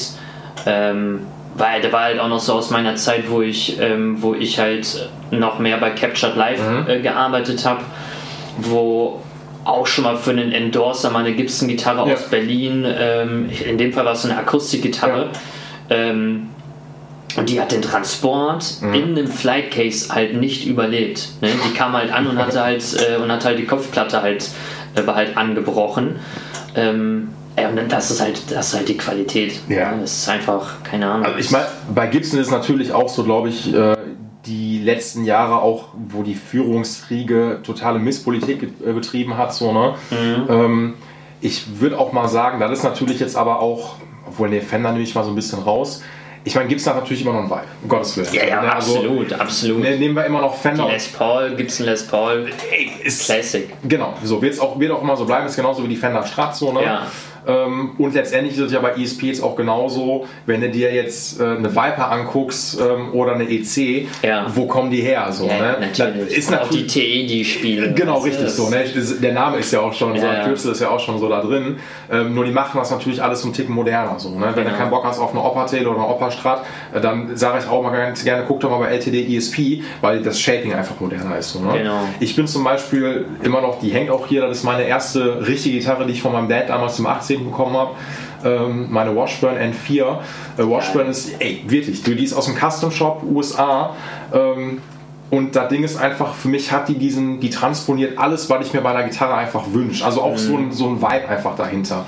Ich finde es natürlich schade, ich interessiere mich auch wirklich für, ich sag mal, ältere Gitarren, jetzt nicht, ich rede jetzt nicht von 50er, 60er Jahrgängen, irgendwie Fender oder sowas. Ja. Bin ich völlig raus bei den Preisen. Ja. Ähm, aber schon sowas, was so um die 90er rausgekommen ist. Ey, weil ich sag's dir, wenn du dir irgendwie so eine Washburn Custom Shop oder sowas aus den 90ern, End 90er kaufen möchtest, ey, musst du schon richtig Geld in die Hand nehmen. Ja, das glaub Es ist Wahnsinn. Oder auch eine BC Rich. Ey, Mhm. ich kann verstehen, dass man die Company erstmal suspekt findet, wenn man auf das Shaping nicht steht. So, ich habe irgendwie vor ein paar Wochen so eine Instagram-Umfrage gemacht, wo ich so viele Antworten bekommen habe bei der meistgehassten Gitarre, dass da äh, BC Rich immer mal rumkam. Echt? Ey, total. Boah, ich Ja. habe das immer gefeiert. Ich habe das immer gefeiert. Damals mein Kumpel Arne, der bei Age of Disgrace Bass gespielt Ja. hat, der hat so einen ähm, Beastie Rich Bass gehabt. Äh, Der hat den wahrscheinlich bis heute und der sieht so nice aus. Das ist, also, ich meine, das. Du brauchst, also musst natürlich die passende Musik halt für machen, ne? Mit halt Warlock scheiße- jetzt irgendwie Blues zu machen. Ja, ja, ich genau. weiß nicht, ne? Sieht halt schon scheiße aber- aus, Ja. aber wenn du halt, wenn du so Metal, Hardcore, so Kram hast, keine Ahnung, das sieht halt brutal aus, finde ich geil. Finde ich, also ich meine natürlich auch, so, nehmen wir die Warlock mal, ähm, hier äh, Mick Thompson von, von Slipknot, Ja. ist so die Gitarre so zu der Iowa und zu der ersten Slipknot-Scheibe gewesen. So, Ja, ne? genau. Und ähm, die steht ihm natürlich auch mega und als kurz, da ist wieder dieses Music Store-Ding. Ich will gar nicht Werbung jetzt für den Store natürlich machen, aber es ging einfach um den Katalog und du hast den aufgemacht und siehst dann da so eine Warlock und dachtest dir so, Alter, ich will dieses Teil haben, so, ne? Mhm. Was für eine Killer-Gitarre. Aber von BC Rich eine Mockingbird. Äh, Slash hat die immer gehabt. Die ist so ein bisschen zeitloser noch gewesen, hat nicht ganz so viele Zacken. Ja. Floyd Rose hat tausende von Schaltern. Ähm, und die aus den 90ern, ey, kostet fast bis zu 6000 Euro. Und ich denke mir so, wow. Also, also ne, ich würde mal so aus dem Bauch, Bauch heraus sagen, also mit Ibanez kriegst du mich einfach. Ich hatte auch echt lange zwei, also ich habe jetzt zum Geburtstag eine bekommen, so eine Mhm. äh, Micro PGM, so eine Spaßgitarre. Ähm, aber irgendwann nochmal eine coole Gilbert oder sowas aus den 90s oder 2000ern finde ich mega. Ähm, klar, irgendwo finde ich auch Fender cool, so, ne? aber irgendwie ist auch Fender so, ja, also, ey, die Company auch, wie gesagt, ne? Weil wenn die nicht geben würde, ähm, würden wir uns wahrscheinlich jetzt hier nicht unterhalten. Ja, ja, ne? Also natürlich, das- natürlich. Ja, muss man auch dazu sagen. Ähm, ich habe auch lange, finde ich auch richtig cool, ähm, boah, den wirst du wahrscheinlich auch kennen, äh, von ähm, Against Your Society, der ähm, Hendrik heißt der, glaube ich, Gitarrist. Henne, glaube ich, Spitzname. ja, boah, irgendwo klingelt es da bei mir. Ich dachte, ich dachte, du wärst, in der, in, äh, würdet euch quasi irgendwie auch kennen, weil er vielleicht irgendwie Nee, sag, also irgendwo klingelt es bei mir, aber ich bin, kann es gerade nicht zuordnen. Auf jeden Fall, der kam vor Jahren, ähm, kam der in, drüben in den Shop rein, als ich noch gearbeitet habe, äh, weil der beim Pete vorher war. Ja. der Pete hat dann gesagt, so, yo, hier, geh in Musikshop Axel ähm, und äh, lass da deine Gitarren fit machen. Und der hat auf jeden Fall von ESP auch noch eine Phoenix gehabt. Das ist die Firebird-Variante Ah, davon. geil. Ey, mega top. Also wirklich ein richtig, richtig geiles Teil. Bin ich heute noch neidisch drauf. Ähm, habe ich den Sattel damals gemacht und ein Setup gegeben. Und davon hat aber jetzt ESP bzw. LTD wieder eine Neuauflage gemacht. Ähm, Die gab es lange nicht, jetzt gibt es die wieder. Kostet irgendwie so anderthalb oder sowas. Richtig, richtig geiles Teil, weil ich vor zwei Jahren notgedrungen mir eine Gibson kaufen musste, äh, weil ich eine Firebird unbedingt haben wollte, in einer, mit zwei Hamburgern und sowas. Ja. Und da, wo du es gerade schon sagtest, ich bin dafür damals wirklich nach. Ähm, nach Session gefahren, Frankfurt, weil die die da hatten als B-Ware. Mhm. Und ähm, ich habe die da angespielt, ich wusste schon, was mich erwartet, aber die wird neu halt irgendwie drei irgendwas kosten. Never. Also wirklich nicht. Das ist, es ist einfach krass. Und ich habe ja auch genug Gitarren von Gibson ja auch gehabt aus dem Custom Shop, wo du dir einfach denkst, ey, es gibt's. Also es ist ja, die Qualität ist, ist einfach keine Ahnung. Ist ich, einfach unterirdisch. Genau, ne? so, ne? Und dann denke ich mir so, ähm, du kriegst wirklich aus dem Karton eine wesentlich bessere LTD oder sowas. So die, natürlich braucht die auch ein Setup. Das liegt jetzt aber nicht daran, weil die beschissen eingestellt ist, sondern die wird neutral eingestellt, die hat eine lange Reise hinter sich. Ja, ja, und, natürlich. Ne, natürlich. So. Ähm, aber irgendwie alles, wo dann die 2 vorsteht, wenn das irgendwie nicht geil ist, ja, bin ich raus. Also mhm. wirklich, ich werde es auch nie nachvollziehen können. Und ich will, ich will jetzt auch kein Gibson-Bashing machen oder sowas, weil ähm, natürlich hat diese Company ihre Daseinsberechtigung. Ja, ja, klar. Die ja. haben auch lange Zeit haben die ja auch echt krasse Sachen gemacht und auch eine sehr gute Qualität an Start genau. gebracht. Aber ja, die hat halt in den letzten Jahren einfach nachgelassen. Ne? Ja, also ich bin mir jetzt ein bisschen gespannt. Ich hatte jetzt durch einen Kunden von mir, der hatte glaube ich ein, zwei neue auch gehabt. Die fand ich auch ganz cool von der Stange. Mhm. Ähm, und die haben jetzt auch mittlerweile ähm, einen neuen Brands Director, Mark Ignasi. Äh, der hat früher im sehr bekannten Gitarrenladen in L.A. gearbeitet, bei Norms Rare Guitars. Ja. Und der macht jetzt so ein bisschen ähm, Öffentlichkeitsarbeit und so was. Und der macht dann auch ziemlich cool. Ähm, wie gesagt, nichtsdestotrotz so, ey, Gibson wird immer Gibson bleiben, Fender wird immer Fender bleiben. Ähm, und habe ich dir jetzt eigentlich die Frage richtig beantwortet, welche Gitarren ich so richtig cool finde? Ich glaube, Ibanez. Ja, ich würde erstmal Ibanez, Ibanez schon jetzt sagen. Auch so raushören. Ja, genau, Ibanez definitiv. Ähm, ich will die Boutique-Marken, die spare ich jetzt mal so ein bisschen aus. Ja, das natürlich. Ist, ja, das können wir uns ja auch stundenlang darüber unterhalten, ja. aber. Da gibt es ja auch ungefähr eine Milliarde verschiedene Marken, ja. die, man, die man sonst noch erwähnen könnte. Genau, also ich kann dir aber definitiv auch sagen, so von der Haptik her, ähm, ich bin so Strapp-Typ. Mhm. Also jetzt so, ich sag mal, muss jetzt nicht natürlich nicht ein Fender sein, um Gottes Willen, ähm, aber einfach zwei Cutaways. Ähm, die Haptik finde ich am coolsten, wo ich eine Firebird auch mega finde. Ähm, oder auch eine Paula, weil die, die klingt einfach geil. Ja, so, ne? Das ist einfach so. Das ist ja das quasi auch bei der TE zum Beispiel von, von LTD. Die Specs sind ja eigentlich von der Les Paul. Das Mahagoni-Korpus ganz oft, zwei Humbucker einfach drin. Genau. Ähm, ne, hast die Haptik von der Telly. Genau. Ähm, aber der Rest ist natürlich einfach volle, volles Brett mit zwei EMGs dann auch noch drin und so was. Ne? Genau. Und B-Beam so. Ne? Ja. Und da ist schon, ja, ähm, deswegen, ich bin auch, ich, ich hätte Bock auf eine ESP, aber ist mir zu teuer. Also ist, ist wirklich so, es ist mir zu teuer. Vielleicht müssen wir mal Soundservice anrufen, mal fragen, ob die nicht mal eine ein oder zwei schicken können. Ja, ich war, aber dann bin ich ja nicht mehr, bin ich ja nicht mehr unabhängig. So, ne? Ich kann ja. Ähm, mhm. also ich habe mir, ganz ehrlich, ja, ne, ich sag dir, wie es ist, ich habe mir lange mal darüber Gedanken gemacht, ich zocke auch in einer Band, jetzt ne, weit von dem Endorsement entfernt. Ich finde, das ist eigentlich auch ein spannendes Thema. Ähm, weil, gut, ich spreche vielleicht so ein bisschen aus der Kanzel auch heraus, weil ich einfach, ich glaube, ich habe fast alles an Gitarren in meinen Händen schon gehabt. So, ne? Das sind jetzt über die letzten Jahre irgendwas 4.000 bis 5.000 Instrumente gewesen. So. Und, so. und dann bist du natürlich irgendwann so ein bisschen, du weißt, was du cool findest, was du nicht cool findest. Ja klar, logisch. Und natürlich ist, ich verstehe das auch, wenn du nicht diese Auswahl quasi hast, dass du als Band oder als Musiker sagst, natürlich lasse ich mich gerne endorsen, mega geil, ähm, aber ich würde mich wirklich nicht von jeder Company endorsen lassen, definitiv. Nee, ich, ach, ja, würde ich auch im Leben nicht machen. Also ich habe so, so bei der Wahl ähm, der Endorsement, oder was heißt bei der Wahl? Äh, am Ende ist es ja auch so, ist ja nicht so, als würden die jetzt irgendwie großartig rumlaufen und fragen, ey, wann hast du da Bock drauf? Sondern es ist halt schon so, dass sich das irgendwie über eine Connection halt ergibt. Ja. ja und dann wirst du, dann wirst du da mal ähm, mit, mit, mit dem passenden ESP-Typen, ähm, der wird dir da mal vorgestellt oder du wirst per E-Mail irgendwie connected. Und ja, und dann funktioniert das meistens halt auch irgendwie. Und mir wurden halt auch viele Sachen angeboten, wo ich gesagt habe, so, ey, boah, ne, das ist, ist einfach nicht das, was ich gerne spiele. Ja. Und ähm, dann fällt mir das halt auch schwer, das irgendwie zu repräsentieren. Weißt du, wie ich meine? Natürlich, klar. Das ist keine Ahnung. Das, also, ja, du musst ja auch dahinter stehen. So ja, ja, absolut. Deswegen war ich auch so, ne? super froh halt mit ESP, weil da war das für mich halt keine Frage. Ich habe eh schon mein ganzes Leben lang ESP gespielt. Ja. Und ähm, als ich dann mit denen darüber gesprochen habe, war ich sogar froh, dass ich dann mit denen was zusammen machen konnte, weißt du? Ja, kann ich voll verstehen. Also, ja. ne, das, das meine ich ja auch damit. So, du musst ja irgendwie hinter der Marke hinterstehen, wie das mit allen Sachen so ist. So egal für die Werbung. Obwohl, nee, irgendwann ist vielleicht auch so eine, ist es vielleicht eine, eine Preisfrage, ich weiß es nicht. Ich kenne natürlich auch viel, also nicht persönlich, aber nehmen wir jetzt mal ähm, der Gitarrist von Billy Idol, Steve Stevens abartiger Gitarrist, aber der ist so ein, so ein richtiger Endorsement-Hopper. Also mhm. der hat, ey, wo der überall seine Finger im Spiel hat oder sowas, ne? Ähm, da weiß er auch so, ich meine, der Typ ist alt genug, ähm, hat alles schon mitgemacht. Und äh, ich glaube, wenn du den eine vernünftige Gitarre baust, dann macht er auch Werbung dafür und fertig mhm. so, ne? Ähm, ja, ey, das ist bei uns ist das ja, es ist ja auch nicht mal so, dass wir den ganzen Kram für lau hinterhergeworfen bekommen. Ja. Ähm, das es halt nur für riesige Künstler. Ne? Also wenn du bei Metallica spielst, kriegst du die wahrscheinlich für lau.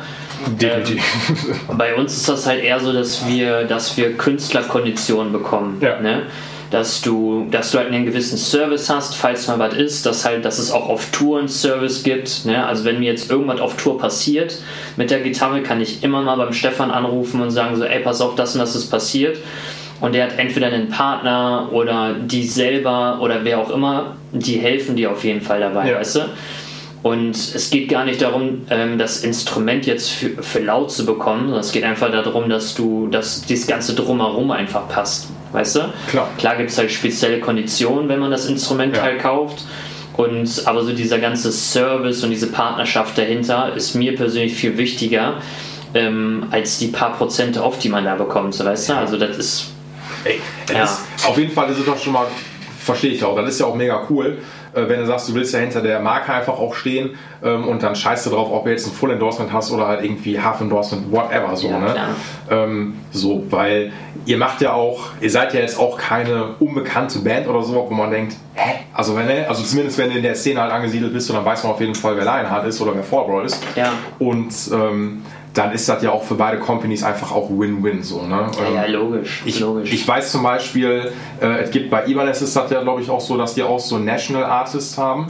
Auch überhaupt nicht böse gemeint, so, ne, aber da gucke ich mir dann die, die, ähm, die Dings an, die Artists und denke mir so, wer? so, noch nie gehört, wer ist das? So, ne?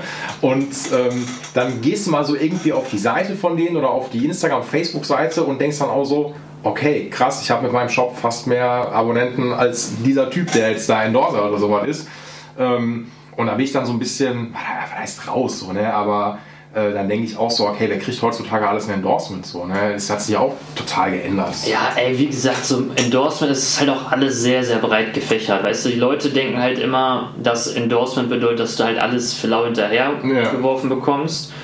Es meistens ist es halt eher so, dass es keine, es gibt halt Prozente-Deals. Mhm. Ähm, da kommt es vielleicht ein bisschen auf dein Verhandlungsgeschick drauf an, ja. wie viel du da aushandeln kannst. Natürlich auch die Größe deiner Band. Aber heutzutage, keine Ahnung, da kriegt wahrscheinlich jeder zweite auch ein Endorsement, dann kriegt er irgendwie 5% Rabatt oder so, weißt du? ja. Also, ich meine. Ja, und vor allen Dingen, ey, ganz ehrlich, so, ne? Ähm, da muss die, die Qualität muss ja am Ende auch so stimmen. So, ne? Und ich meine, jetzt eine Firma mit LTD, ESP, natürlich stimmt die Qualität da. Klar hast du manchmal auch vielleicht eine Montagsware dabei, das ist dann so, äh, ist auch Massenproduktion. Ähm, boah, die Geschichte möchte ich eigentlich gerne erzählen. Ähm, Hau raus. Äh, Mache ich gerne. Ähm, ich muss daran denken, das ist so eine, vielleicht so eine kleine Hasstriade auch von mir, ähm, was so neuere Companies angeht. Und zwar ähm, hast du halt auch, also was glaube ich sehr modisch heutzutage geworden ist, ist, eine neue Gitarrencompany am Start zu bringen mhm. äh, und dann die Gitarren wirklich fancy irgendwie mit irgendeinem geilen Designprogramm am PC fertig zu machen ähm, und source aber die ganze Geschichte dann quasi nach Fernost aus und lässt es dann da produzieren. So, ja. ne? Da gibt es echt viele Companies, die das machen. So, du ja. hast von denen noch nie was gehört und denkst dann immer so, okay, guckst dir das dann an und die werden dann endlich so, was weiß ich, beim großen T oder irgendwo beim Händler um die 1 bis anderthalb halt dann verkauft. Ne? Dann gehst du auf die Instagram-Seite und siehst dann immer nur so die fertig ähm, designten Gitarren, mhm. aber siehst dahinter nicht die Produktionsschritte. Ich finde gerade für eine junge Company ist das wichtig, ähm, dass du auch so Werkstatteinblicke zeigst, so verstehst ja, du, dass man dann ja, sehen kann, was passiert da? Wer macht das so? Ne? Und ähm, ich habe vor, ähm, vor Jahren, was heißt vor Jahren, so zwei, drei Jahre ist das her, ähm, ja, nenne ich jetzt einfach mal keinen Namen. Da ich, äh, ja, das weiß ich nicht. Nachher wird das, ist das irgendwie doof, sage ich dir später, aber. Der Piet würde jetzt Namen Ich, weiß, ich weiß, dass der Piet Namen ich schon gedacht. Das ist der Scheiß drauf, ich sagte das einfach. Ähm, aber da, das Ding ist, ich habe den Ruf ja noch nicht dafür. So, ne? Vielleicht ein Jahr später. So. Ja. kann ich dann einfach machen, so, wenn der dann egal ist. Aber noch, ich traue mich nicht. So. Ähm, ich sag's dir aber. Ähm, nee, da hatte ich auf jeden Fall ähm, eine, ähm, eine Gitarre von der Firma äh, Legato oder Legator Guitars ja. gehabt. Sagt ihr dir was? Ja, Legato, ja. ja. ey, Walle, ich kannte die Firma vorher noch nicht so, ne? Und ähm, dann kam halt äh, besagter Gitarrist hier rein aus einer relativ größeren Band auch so und er hat mir am Telefon schon gesagt, yo, der hat hier einen neuen Endorsement-Deal bekommen mit einer Band, äh, mit einer Band sage ich schon. Mit, ich weiß doch direkt, okay, von welcher Band du hier redest. So, ist ja auch nicht so schwer so, ne? Was ich nur sagen möchte, ist so, ich meine so, weil ich habe den Typ auch schon vor ein paar Jobs mal gemacht, aber immer nur so punktuell, wenn, ne, wenn was Schwieriges war. So, ne? ja. ne? Und ähm, dann äh, sagte mir am Telefon, dass die Gitarre halt noch nicht ganz fertig ist, die Jungs die aber schon den geschickt haben so, und dass die Bünde so ein bisschen scharfkantig sind. Und ich so, alles klar, kein Problem. Kann halt das Ding rein. Und habe ich, also die war halt umseitet, das war so eine Fan-Fret-Gitarre. Mhm. Ich glaube, Seven String auch, Maple Neck. Und ähm, Pickups waren noch nicht drin, weil er die auch getauscht hat und so was. Äh, und ich sollte halt die Bünde links und rechts äh, ein bisschen schicker machen. Und ich habe jetzt gedacht, die werden so ein bisschen scharfkantig. Ne? Ja. Ey also du hast die Finger aufgerissen, also die war nicht abgelenkt, also es war wirklich gruselig. Ne? Das Maple Fretboard war wirklich so, da waren so viele Löcher drin, dass die mit Epox, äh, Epoxylharz ausgekleistert worden sind so krass. und äh, wirklich krass so ne und ähm, ich konnte es gar nicht glauben, weil ich das so gruselig fand und ähm, ich habe dann alles gemacht, natürlich jetzt nicht so die Bundierarbeit habe ich nicht neu gemacht, ich habe die links und rechts abgelenkt, fertig gemacht so und ey, ich muss gestehen, das ist auch gar nicht ähm, ich reg mich ja nur über die Company auf, so, ne? Mhm. weil ich muss, kann natürlich verstehen, wenn du jetzt vielleicht ähm, noch nicht so in der Hand gehabt hast oder sowas, dass man den Blick dafür noch nicht hat. Ich bin manchmal auch oberpicky, aber seitdem ich das gesehen habe, ist diese Company für mich auf alle Ewigkeiten raus. So, ne? Mhm, ja, kann ich verstehen. So, weil natürlich, klar, wenn mir jetzt jemand nochmal eine, äh, eine mitbringen würde, die dann vielleicht wesentlich besser ist, dann denke ich mir so, okay, geht vielleicht noch, aber Stand jetzt ist das so, ich gucke mir die Pfanne an und denke mir, wie kann man das verkaufen? Also wirklich schrecklich. Mhm. Ähm, und vor allen Dingen, wenn man dafür irgendwie noch ein Dusi oder sowas oder noch mehr noch verlangt. So, ne? Und ich erwarte eigentlich für 1000 Euro eigentlich eine LTD-Qualität so, oder eine Ibanez-Qualität. So. Ja, also, weil es sind die gleichen Werke, wo produziert wird.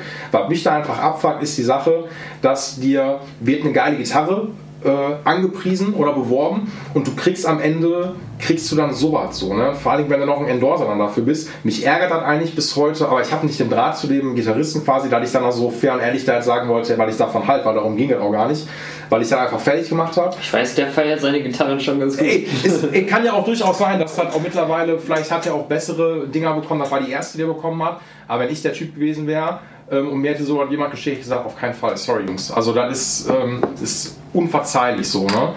Und also, ich, also Legato ist ja, muss auch wirklich gestehen, ist jetzt auch gar nicht so mein Fall. Ähm, ja, ich habe die jetzt noch nie so richtig ausprobieren können. Also ich habe damit jetzt ja, nicht großartig rumgespielt ja. oder so, ne? Aber ich mag halt das Shape gar nicht. Ja. Und ähm, keine Ahnung, ich finde, die sehen halt irgendwie dumm aus. Ich, also mich kickt's auch null. Ja. Ähm, und wie gesagt, wenn ich auf der, auf der Instagram-Seite bin, siehst du halt immer nur quasi die fettigen Sachen. Ähm, und ach, du findest dann so ein paar Foreneinträge auch so was. Und es gibt auch irgend so einen YouTube-amerikanischen Gitarristen, der so ein Testvideo mit dem mal gemacht hat und auch das gleiche bestätigt, was ich auch gesagt habe. Ach krass. Ja, also ich war da nicht zum Glück nicht der Einzige. Ähm, und ich weiß manchmal nicht, ob ja, also weiß ich habe das ja auch nie richtig gelernt, so Gitarrenbau oder sowas, ne? Mhm. Aber ich habe die richtigen Leute um mich herum gehabt, die, von denen ich weiß, ey, die machen das geil, so, ne? Und ich weiß, was geht und was nicht geht. Und das sind so Sachen, die gehen einfach nicht. Gerade wenn du am Anfang mit einer Company bist, so, ne?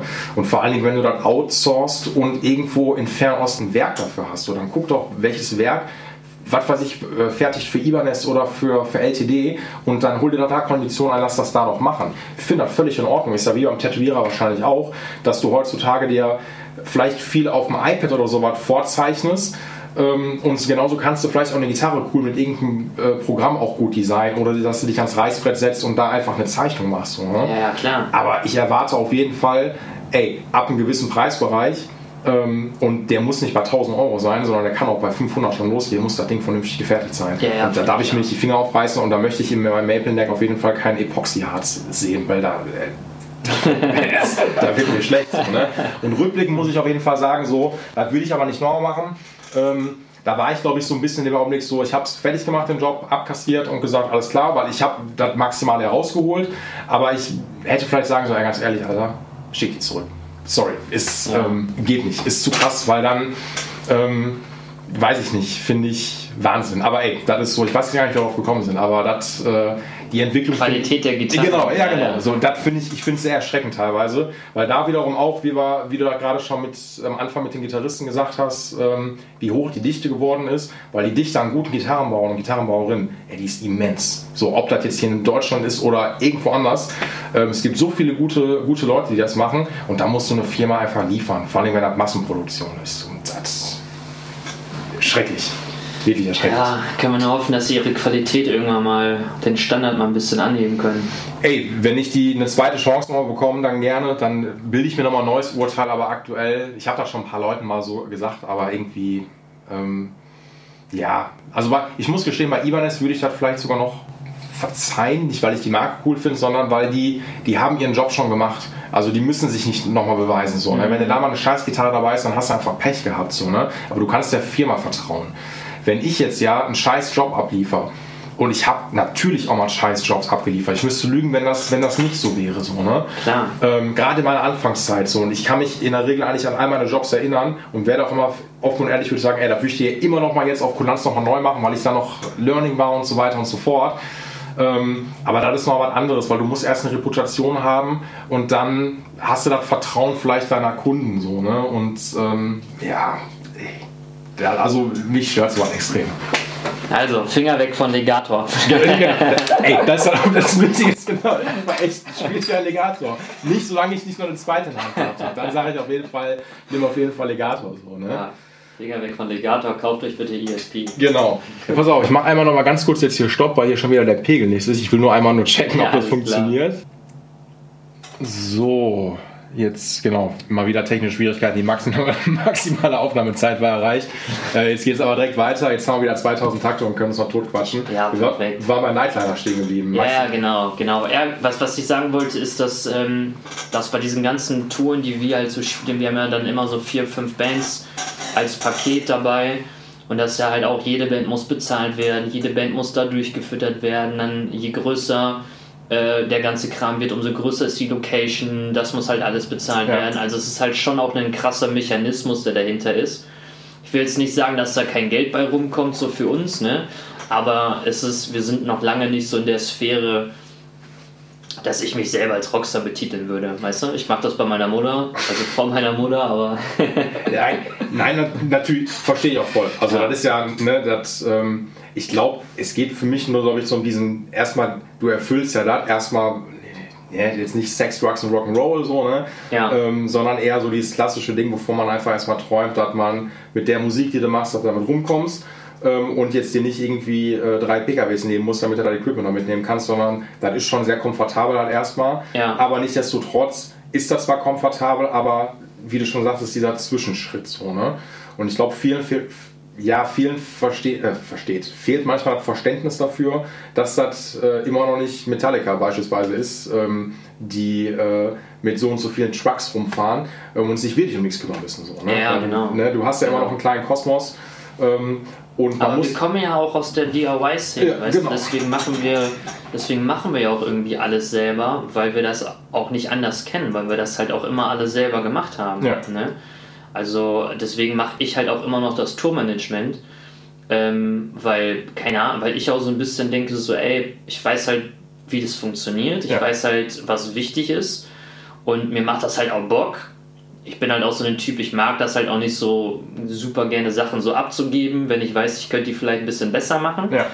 Und dann mache ich es einfach selber. Aber natürlich ist es halt eine Doppelbelastung. Ne? Und wenn, ich, wenn wir dann auch noch zwei Bands auf der Tour haben, wo ich halt spielen muss, dann ist das sogar eine Dreifachbelastung. Ne? Und dann Klar. hast du dann vielleicht nochmal eine schwierige Band äh, mit dabei, die nochmal ein bisschen mehr Aufmerksamkeit braucht, mhm. weißt du, dann hast du da halt auch nochmal so eine neue Baustelle. Ja.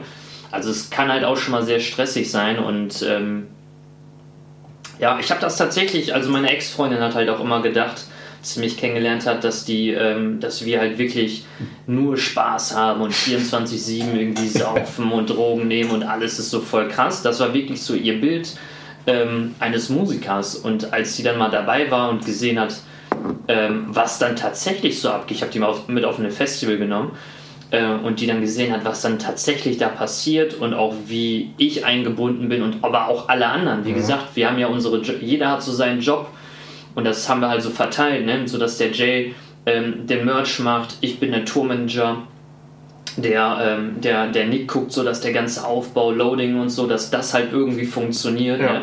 Und das ist halt so ein Mechanismus, der halt funktioniert und aber natürlich gucken wir halt, dass wir, dass wir halt immer ein bisschen professioneller werden. Ne? Wir haben halt lange Zeit halt gedacht, so, ah, warum soll man Sound mal mitnehmen? Ähm, das kann ja auch der Soundtechniker machen. Aber man muss halt nun mal sagen, dass es halt tausendmal besser ist, wenn du deinen eigenen Mann dabei hast, wenn es auch noch ein guter Mann ist. Ja. Und ähm, das halt nicht nur für die Show halt besser ist, sondern halt auch, das erleichtert mir halt auch das Leben, so weißt du?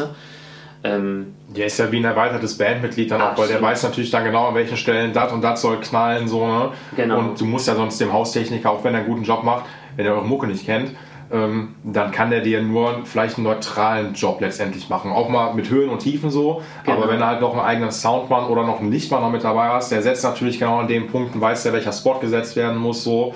Genau. Und das sind natürlich dann, also klar, da würde ich jetzt auch erstmal sagen, dass die äh, Jungs und Mädels, die so einen Job machen, natürlich erstmal wichtiger sind als vielleicht jetzt gerade ein Gitartech oder sowas. Der ist natürlich nochmal auch Bonus, wenn man sowas hat, ne? Oder ja, Bass-Tag oder so. Ja, das, also es ist irgendwo ist es halt schon Luxus, ne? Aber ich, ich verstehe den Luxus halt auch. Ja. Ne? Weil es wird, also auch bei uns, das wird ja auch immer ein bisschen komplizierter durch die Camper, durch die In-Ear-Systeme. Ja. Ähm, dann haben wir auch, unsere Gitarren sind halt alles so Wireless-Systeme, so weißt du, und das ist halt schon mal auch, dass da irgendwie äh, ein Problem auftaucht, ja. wo selbst ich, und ich würde sagen, dass ich mich da irgendwie auch noch gut mit auseinandersetze und verstehe, was da, was da passiert, aber dass ich die Probleme, also dass ich halt auch richtig Probleme habe, das Problem zu identifizieren. Ne?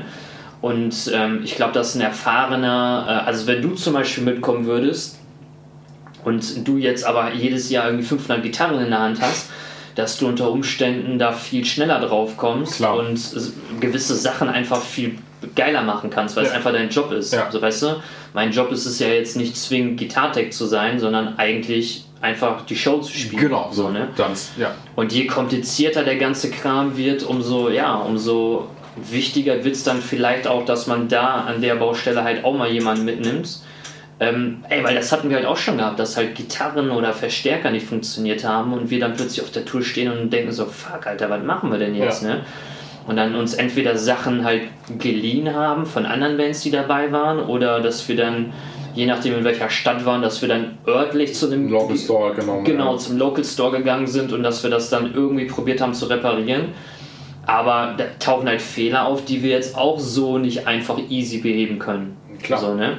Und da muss man sogar noch fairerweise sagen, so, wo du das Stichwort so Camper und Choral angesprochen hast. Ne? Ja. Ey, ganz ehrlich, ähm, also ich kenne mich auch rudimentär mit Camper aus, so wie der Freestyle und sowas macht. Ne? Wenn der das Ding abraucht, ist vorbei. Also der ähm, Gitartech von den ähm, Deftones. Äh, ich folge dem auf Instagram, der folgt mir leider nicht, aber ist egal.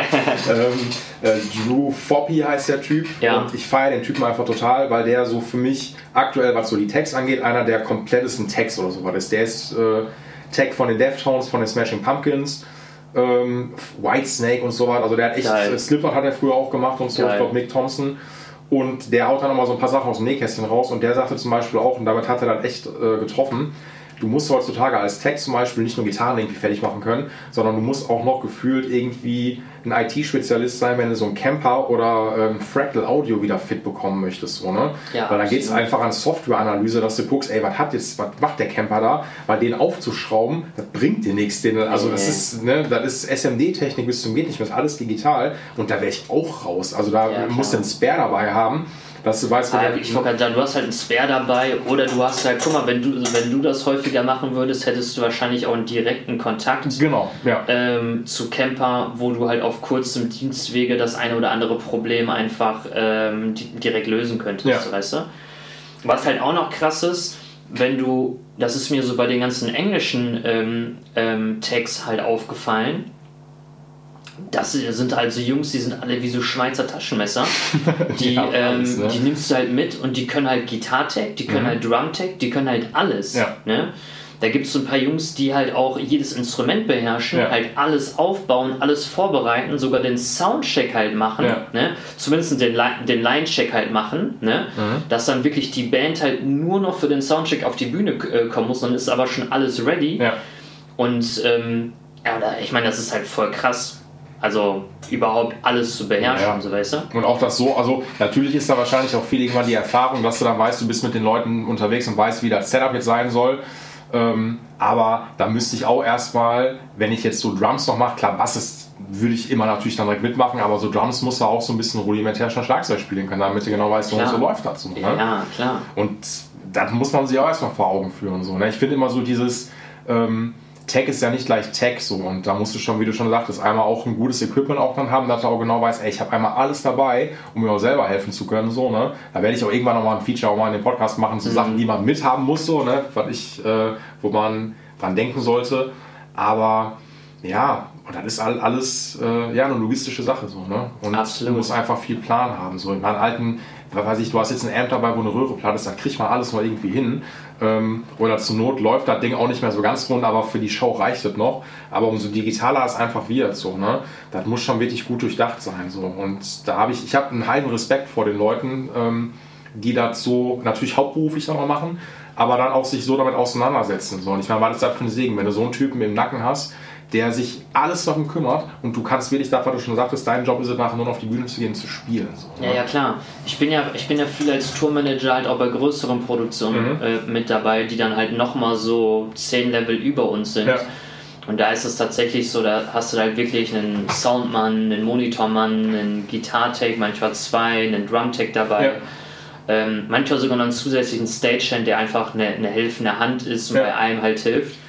Ey, und da sind halt Jungs dabei, das ist unglaublich. Die sind so stark, die haben so einen Plan von dem, was die da machen. Ja. Und ähm, ja, ich meine, das ist halt auch so deren täglich Brot, so weißt du. Ich meine, das, was du jeden Tag machst, ist halt auch sehr gut drin. Ne? Und ähm, das ist halt bei den Jungs, die sind halt jeden Tag auf der Straße und die kennen eigentlich auch alle Probleme. Ja. Die haben halt auch mehrere Jahre Berufserfahrung genau. auf dem Buckel. Und da hast du halt alles mal schon mal erlebt, alles schon mal gehabt und da hast halt auch keine Angst mehr, weißt du? Ja, genau. Also, das ist ja auch so, dass, dass um, äh, ich glaube, das Umfeld gibt ja auch die Routine dann irgendwann. Ich müsste auch gestehen, aber ich würde jetzt mal, was weiß ich, mit euch mitfahren oder sowas. Ja. Ich würde auch wahrscheinlich, bis du da mal, auch wenn du das kannst, aber bis du auch mal die Abläufe dann drin hast, das muss man auch einmal so für sich durchgespielt haben, dass man genau weiß, ja, das und das passiert so, ne? Und dass man dann auch genau Fokus ist, wenn er weiß, jetzt geht's los, ähm, dass einmal alles dann gecheckt ist, so, ne? Und da, das ist schon gehört einfach Erfahrung, Routine zu, wie das bei allem so ist. So, ne? Aber ey, wäre natürlich für die Zukunft geil, apropos Zukunft so, ne? wenn das äh, alles stattfindet. So, ne? Mhm. Äh, du hast mir vorhin erzählt, bevor wir auf, äh, hier aufgezeichnet haben, dass er heute... Ähm, heute dickes Tour-Announcement für nächstes Jahr November. Also genau, ja, nicht mehr ganz ein Jahr, elf genau. Monate. Jo.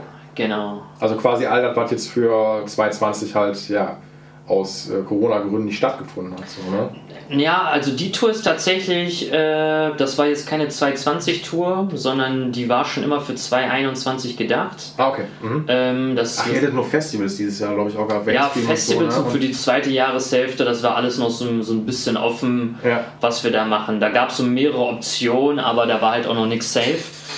Ähm, ja, und jetzt haben wir aber für 2021 die... Ähm, ja, unsere nächste größte Headliner. Mhm.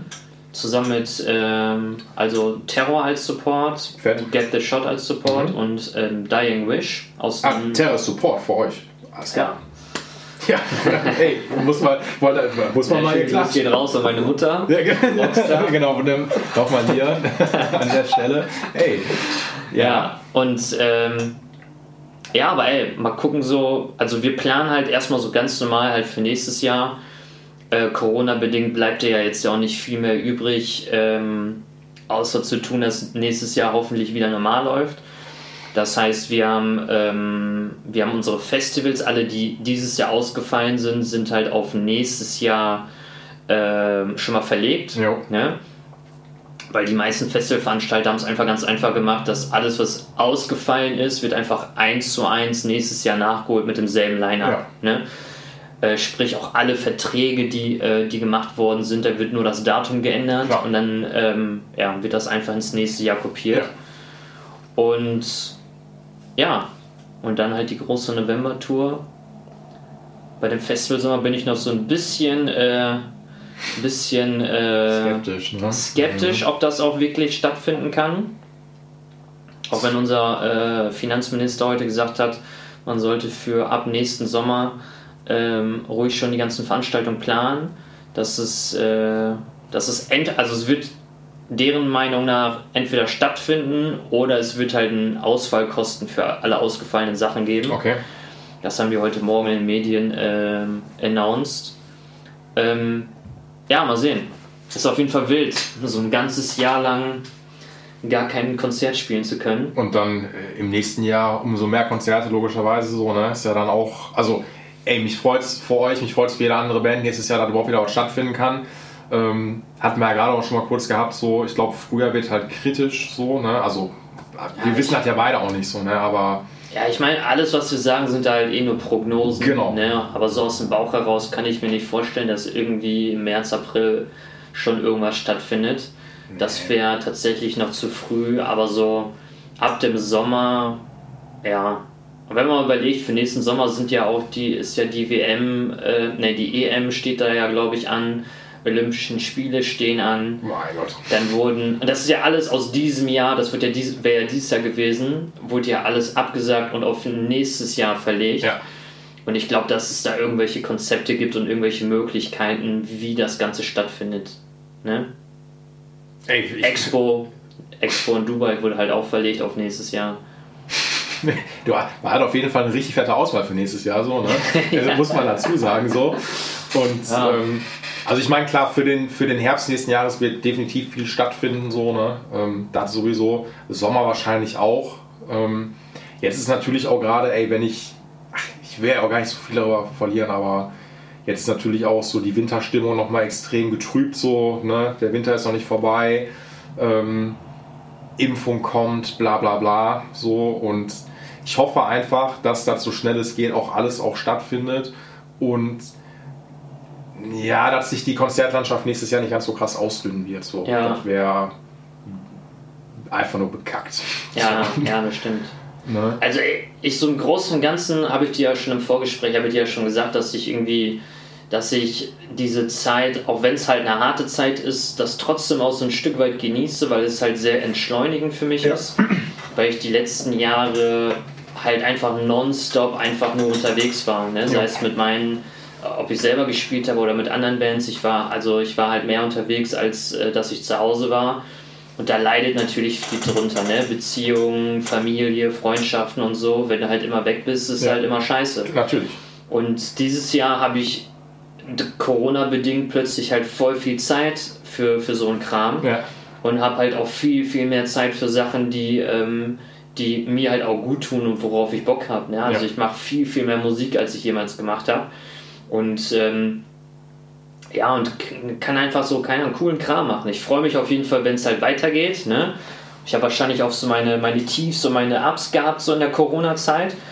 Ähm, aber so im Großen und Ganzen äh, probiere ich das auch irgendwie positiv zu nehmen. So, ne? Also, Also du machst ja auch, äh, ich sag mal, Mucke unabhängig, hast ja auch genug zu tun halt immer noch so. Ne? Bist Ja. auf Instagram, auf Social Media auch viel aktiv so. Und das ist auch gar nicht böse gemeint. Jeder geht damit anders um. So. Ich kann auch verstehen, wenn dir erstmal so die Lebensgrundlage weggenommen wird. Klar. Ähm, ich kann auch manchmal von mir sagen, ja gut, ich habe mit dem Shop ja auch sehr viel Glück gehabt so. Ähm, aber es gibt dann auch Tage, wo du da mal finster reinlegst, wenn du nicht weißt, was für Maßnahmen jetzt getroffen werden, was auf dich zukommt. Da denke ich auch, ey, was machst du jetzt noch? Vor allen Dingen, wenn auch jeder andere äh, in deiner Branche, sage ich jetzt mal, versucht kreativ irgendwie die Sache am Laufen zu halten. Aber du hast auch ganz oft ein Überangebot halt von bestimmten Sachen. So, Klar, ne? Wie jetzt so Wohnzimmer, Kon Konzerte oder so Livestream-Konzerte, die waren Ja. am Anfang ganz cool, aber irgendwann dachte ich auch so, ey, reicht doch jetzt so. ja, ne? ja. Und dann sich da auch weiter zu motivieren, ist auch nicht ganz so einfach. Deswegen finde ich da cool, dass du ähm, da sagst, ey, das läuft ähm, und hast Ja, auch ich noch. finde so von negativen Vibes wird es halt nicht besser. Ey, sowieso Weißt- nicht, weißt so wird's meine? nie. So, ich, ne? auch, ich hab, muss halt auch gestehen, ich habe Wochen einfach schlechte Laune gehabt, weil ich bin jetzt halt auch 34 ja. und dann überlegt man natürlich auch so ein bisschen so in die Zukunft rein und dann überlegt man natürlich auch so, hm, ja, aber wenn das jetzt vielleicht zwei, drei Jahre so geht ja.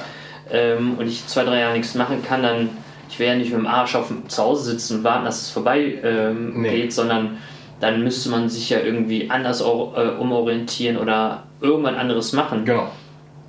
Aber irgendwann bin ich so an den Punkt gekommen, wo ich gedacht habe, so, ey, eigentlich geht es mir doch voll gut so. Ich bin halt gesund. Ja. Äh, ich, weißt du, ich kann meinen ganzen Kram halt bezahlen, es ist alles, äh, es ist alles wunderbar und äh, die Arbeit wird noch früh genug kommen. Und dann sage ich halt auch jedem, der irgendwie in der Branche äh, tätig ist, sag ich so, ey, ohne Scheiß, wir haben immer gemeckert, dass so viel zu tun ist, vor allem Sommer, Festival, Sommer und so, ne, alle immer voll am Anschlag ja. gewesen. Der wird früher zurückkommen, als man gucken kann. Deswegen sollte man jetzt lieber so die Zeit halt auch mal genießen, weißt du? Energie bündeln halt, ne? Und sich genau. auf jeden Fall auf einstellen, so, ne? Genau. Weil die Leute haben Bock für nächstes Jahr, so das ist sowieso klar. Ja, ey, wir sind alle in den Startlöchern, ja. ja. Alle, alle haben Bock, alle warten nur darauf, dass es jetzt irgendwie wieder weitergehen kann. Ja. Und wirklich alle, alle, weißt du, also von den Musikern bis, bis zu den Technikern, Stagehands, alle Firmen drumherum, alle warten nur, dass es irgendwie wieder weitergeht. Ja. Und ey, wie gesagt, ich glaube, keine Ahnung, wir werden, wir werden mit Jobs zugeschmissen, sobald es wieder weitergeht und ähm, dann wird man sich eine ruhige Minute wünschen, glaube ich. genau, also die erste Idee war, ich wünsche mir 220 zurück, ja, ja, so, genau. obwohl so weit wird es genau. wahrscheinlich nicht kommen, so, ne? aber nein. Ey, wir sind jetzt am, am Jahresende und die Sachen für Lionheart finden nächstes Jahr statt. Ähm, mit Vorbau wird wahrscheinlich auch was gehen, gehe ich mal stark von aus nächstes Jahr, oder? Ja, mit Vorbau waren wir jetzt halt im Studio sehr aktiv. Stimmt, ähm, ihr habt auch eine Single rausgebracht, ne? Oder nicht nee, sogar? Oder? Nee, noch nicht rausgebracht. Ja. Ähm, sind aber, sind jetzt quasi äh, im, im Mix, ja. sind jetzt auch fast fertig. Und ähm, die nehmen wir wahrscheinlich mit ins neue Jahr und hauen die im neuen Jahr raus. Und ähm, ja, und dann gucken wir mal, wie sich es da weiterentwickelt. Ne? Also auch bei auf der bei Follow war es genauso. Alles, was für dieses Jahr feststand, wurde jetzt erstmal ins nächste Jahr gelegt. Jo. Und ähm, ja, und wir sind ja auch so die Vorbild ist ja jetzt die Band, die, äh, die jetzt nicht so als, als Hauptziel hat, dass wir halt nur Musik machen, ja. sondern das ist halt eher so das Nebenziel. Ähm, jeder hat so sein, sein, sein Standbein und wir gucken halt nur das, was wirklich auch umgesetzt werden kann, ja. dass wir das halt umsetzen. Deswegen trifft es Vorball jetzt nicht so mega krass, äh, weil es auch vorher schon mal vorkam, dass wir mal ein Jahr mit Vorball keine Show gespielt haben. Ja, ähm, ja und wie gesagt, das wird sich dann im nächsten Jahr, neue Sachen werden sich wieder entwickeln, irgendwo kommt eine Anfrage, dann werden wir es machen oder nicht, weißt du? Also, ja, aber ist ja auch cool, finde ich jetzt so, wenn man ist ja auch ganz oft so ein Todbringer, glaube ich, für Bands, ähm, wenn man sich zu, ich sag mal, ambitionierte Ziele einfach setzt, dass die Luft vielleicht dann irgendwann raus ist, dass man das nicht realisieren kann. Und wenn man aber sagt, ey, wir setzen uns realistische Ziele, bei Forward gibt es ja extrem lange schon, meine ich so. Ne? Ich würde mal sagen, Mitte der 2000 oder so was, ziemlich sicher. 2005, 15 Jahre dieses Jahr. So, ne? Also ich weiß das nämlich. Ähm, ja, dieses Jahr haben wir 15-Jähriges tatsächlich. So, und ne, auch nicht erst seit gestern und seid immer noch am Start. Ähm, und deswegen ist das doch mega, weil man dann auch dann umsetzen kann. Ähm, und ich merke auf jeden Fall, ey, für nächstes Jahr, da wird was gehen. So. Ja. Ja. Mega. Walle, freut mich richtig. Ja. Ich guck mal, wir haben jetzt schon, ey, wir haben fast zwei Stunden miteinander gequatscht. Krass, für Zeit, die, Zeit fliegt, ne? Ey, für die erste Folge, also die erste richtige Folge mit dem Gast, ne, ja. bin ich natürlich mega happy. Wir haben viel Gitarrentalk gehabt, ähm, haben auch ein bisschen abgehatet äh, für ein Beat und so, ne? Vielleicht nächstes Mal sogar noch mehr. Ähm, Hast du noch was? Willst du den Leuten noch was sagen? Ne, erstmal besten Dank für die Einladung, hat echt Bock gemacht. Gerne, ähm, danke, dass du da warst. Danke immer für den Support, für deinen Support. Ey, kann ich nur zurückgeben. Und ähm, ja, hat Spaß gemacht. Ey, fand ich auch. Ähm, und nächstes Jahr gibt es wieder Konzerte mit Fall Roll und Lionheart. Ähm, und ja, Freunde, wir sehen uns, nee, wir hören uns in zwei Wochen dann wieder. Ich versuche das ja immer alle zwei Wochen zu machen und äh, wir schließen das jetzt. Ja. Ne? Habt noch einen schönen Abend und bis die Tage. Peace. Peace out. Dieser Gitarcast wurde dir präsentiert von Paul's Repair Shop. Better call Paul, weil du deine Gitarre liebst.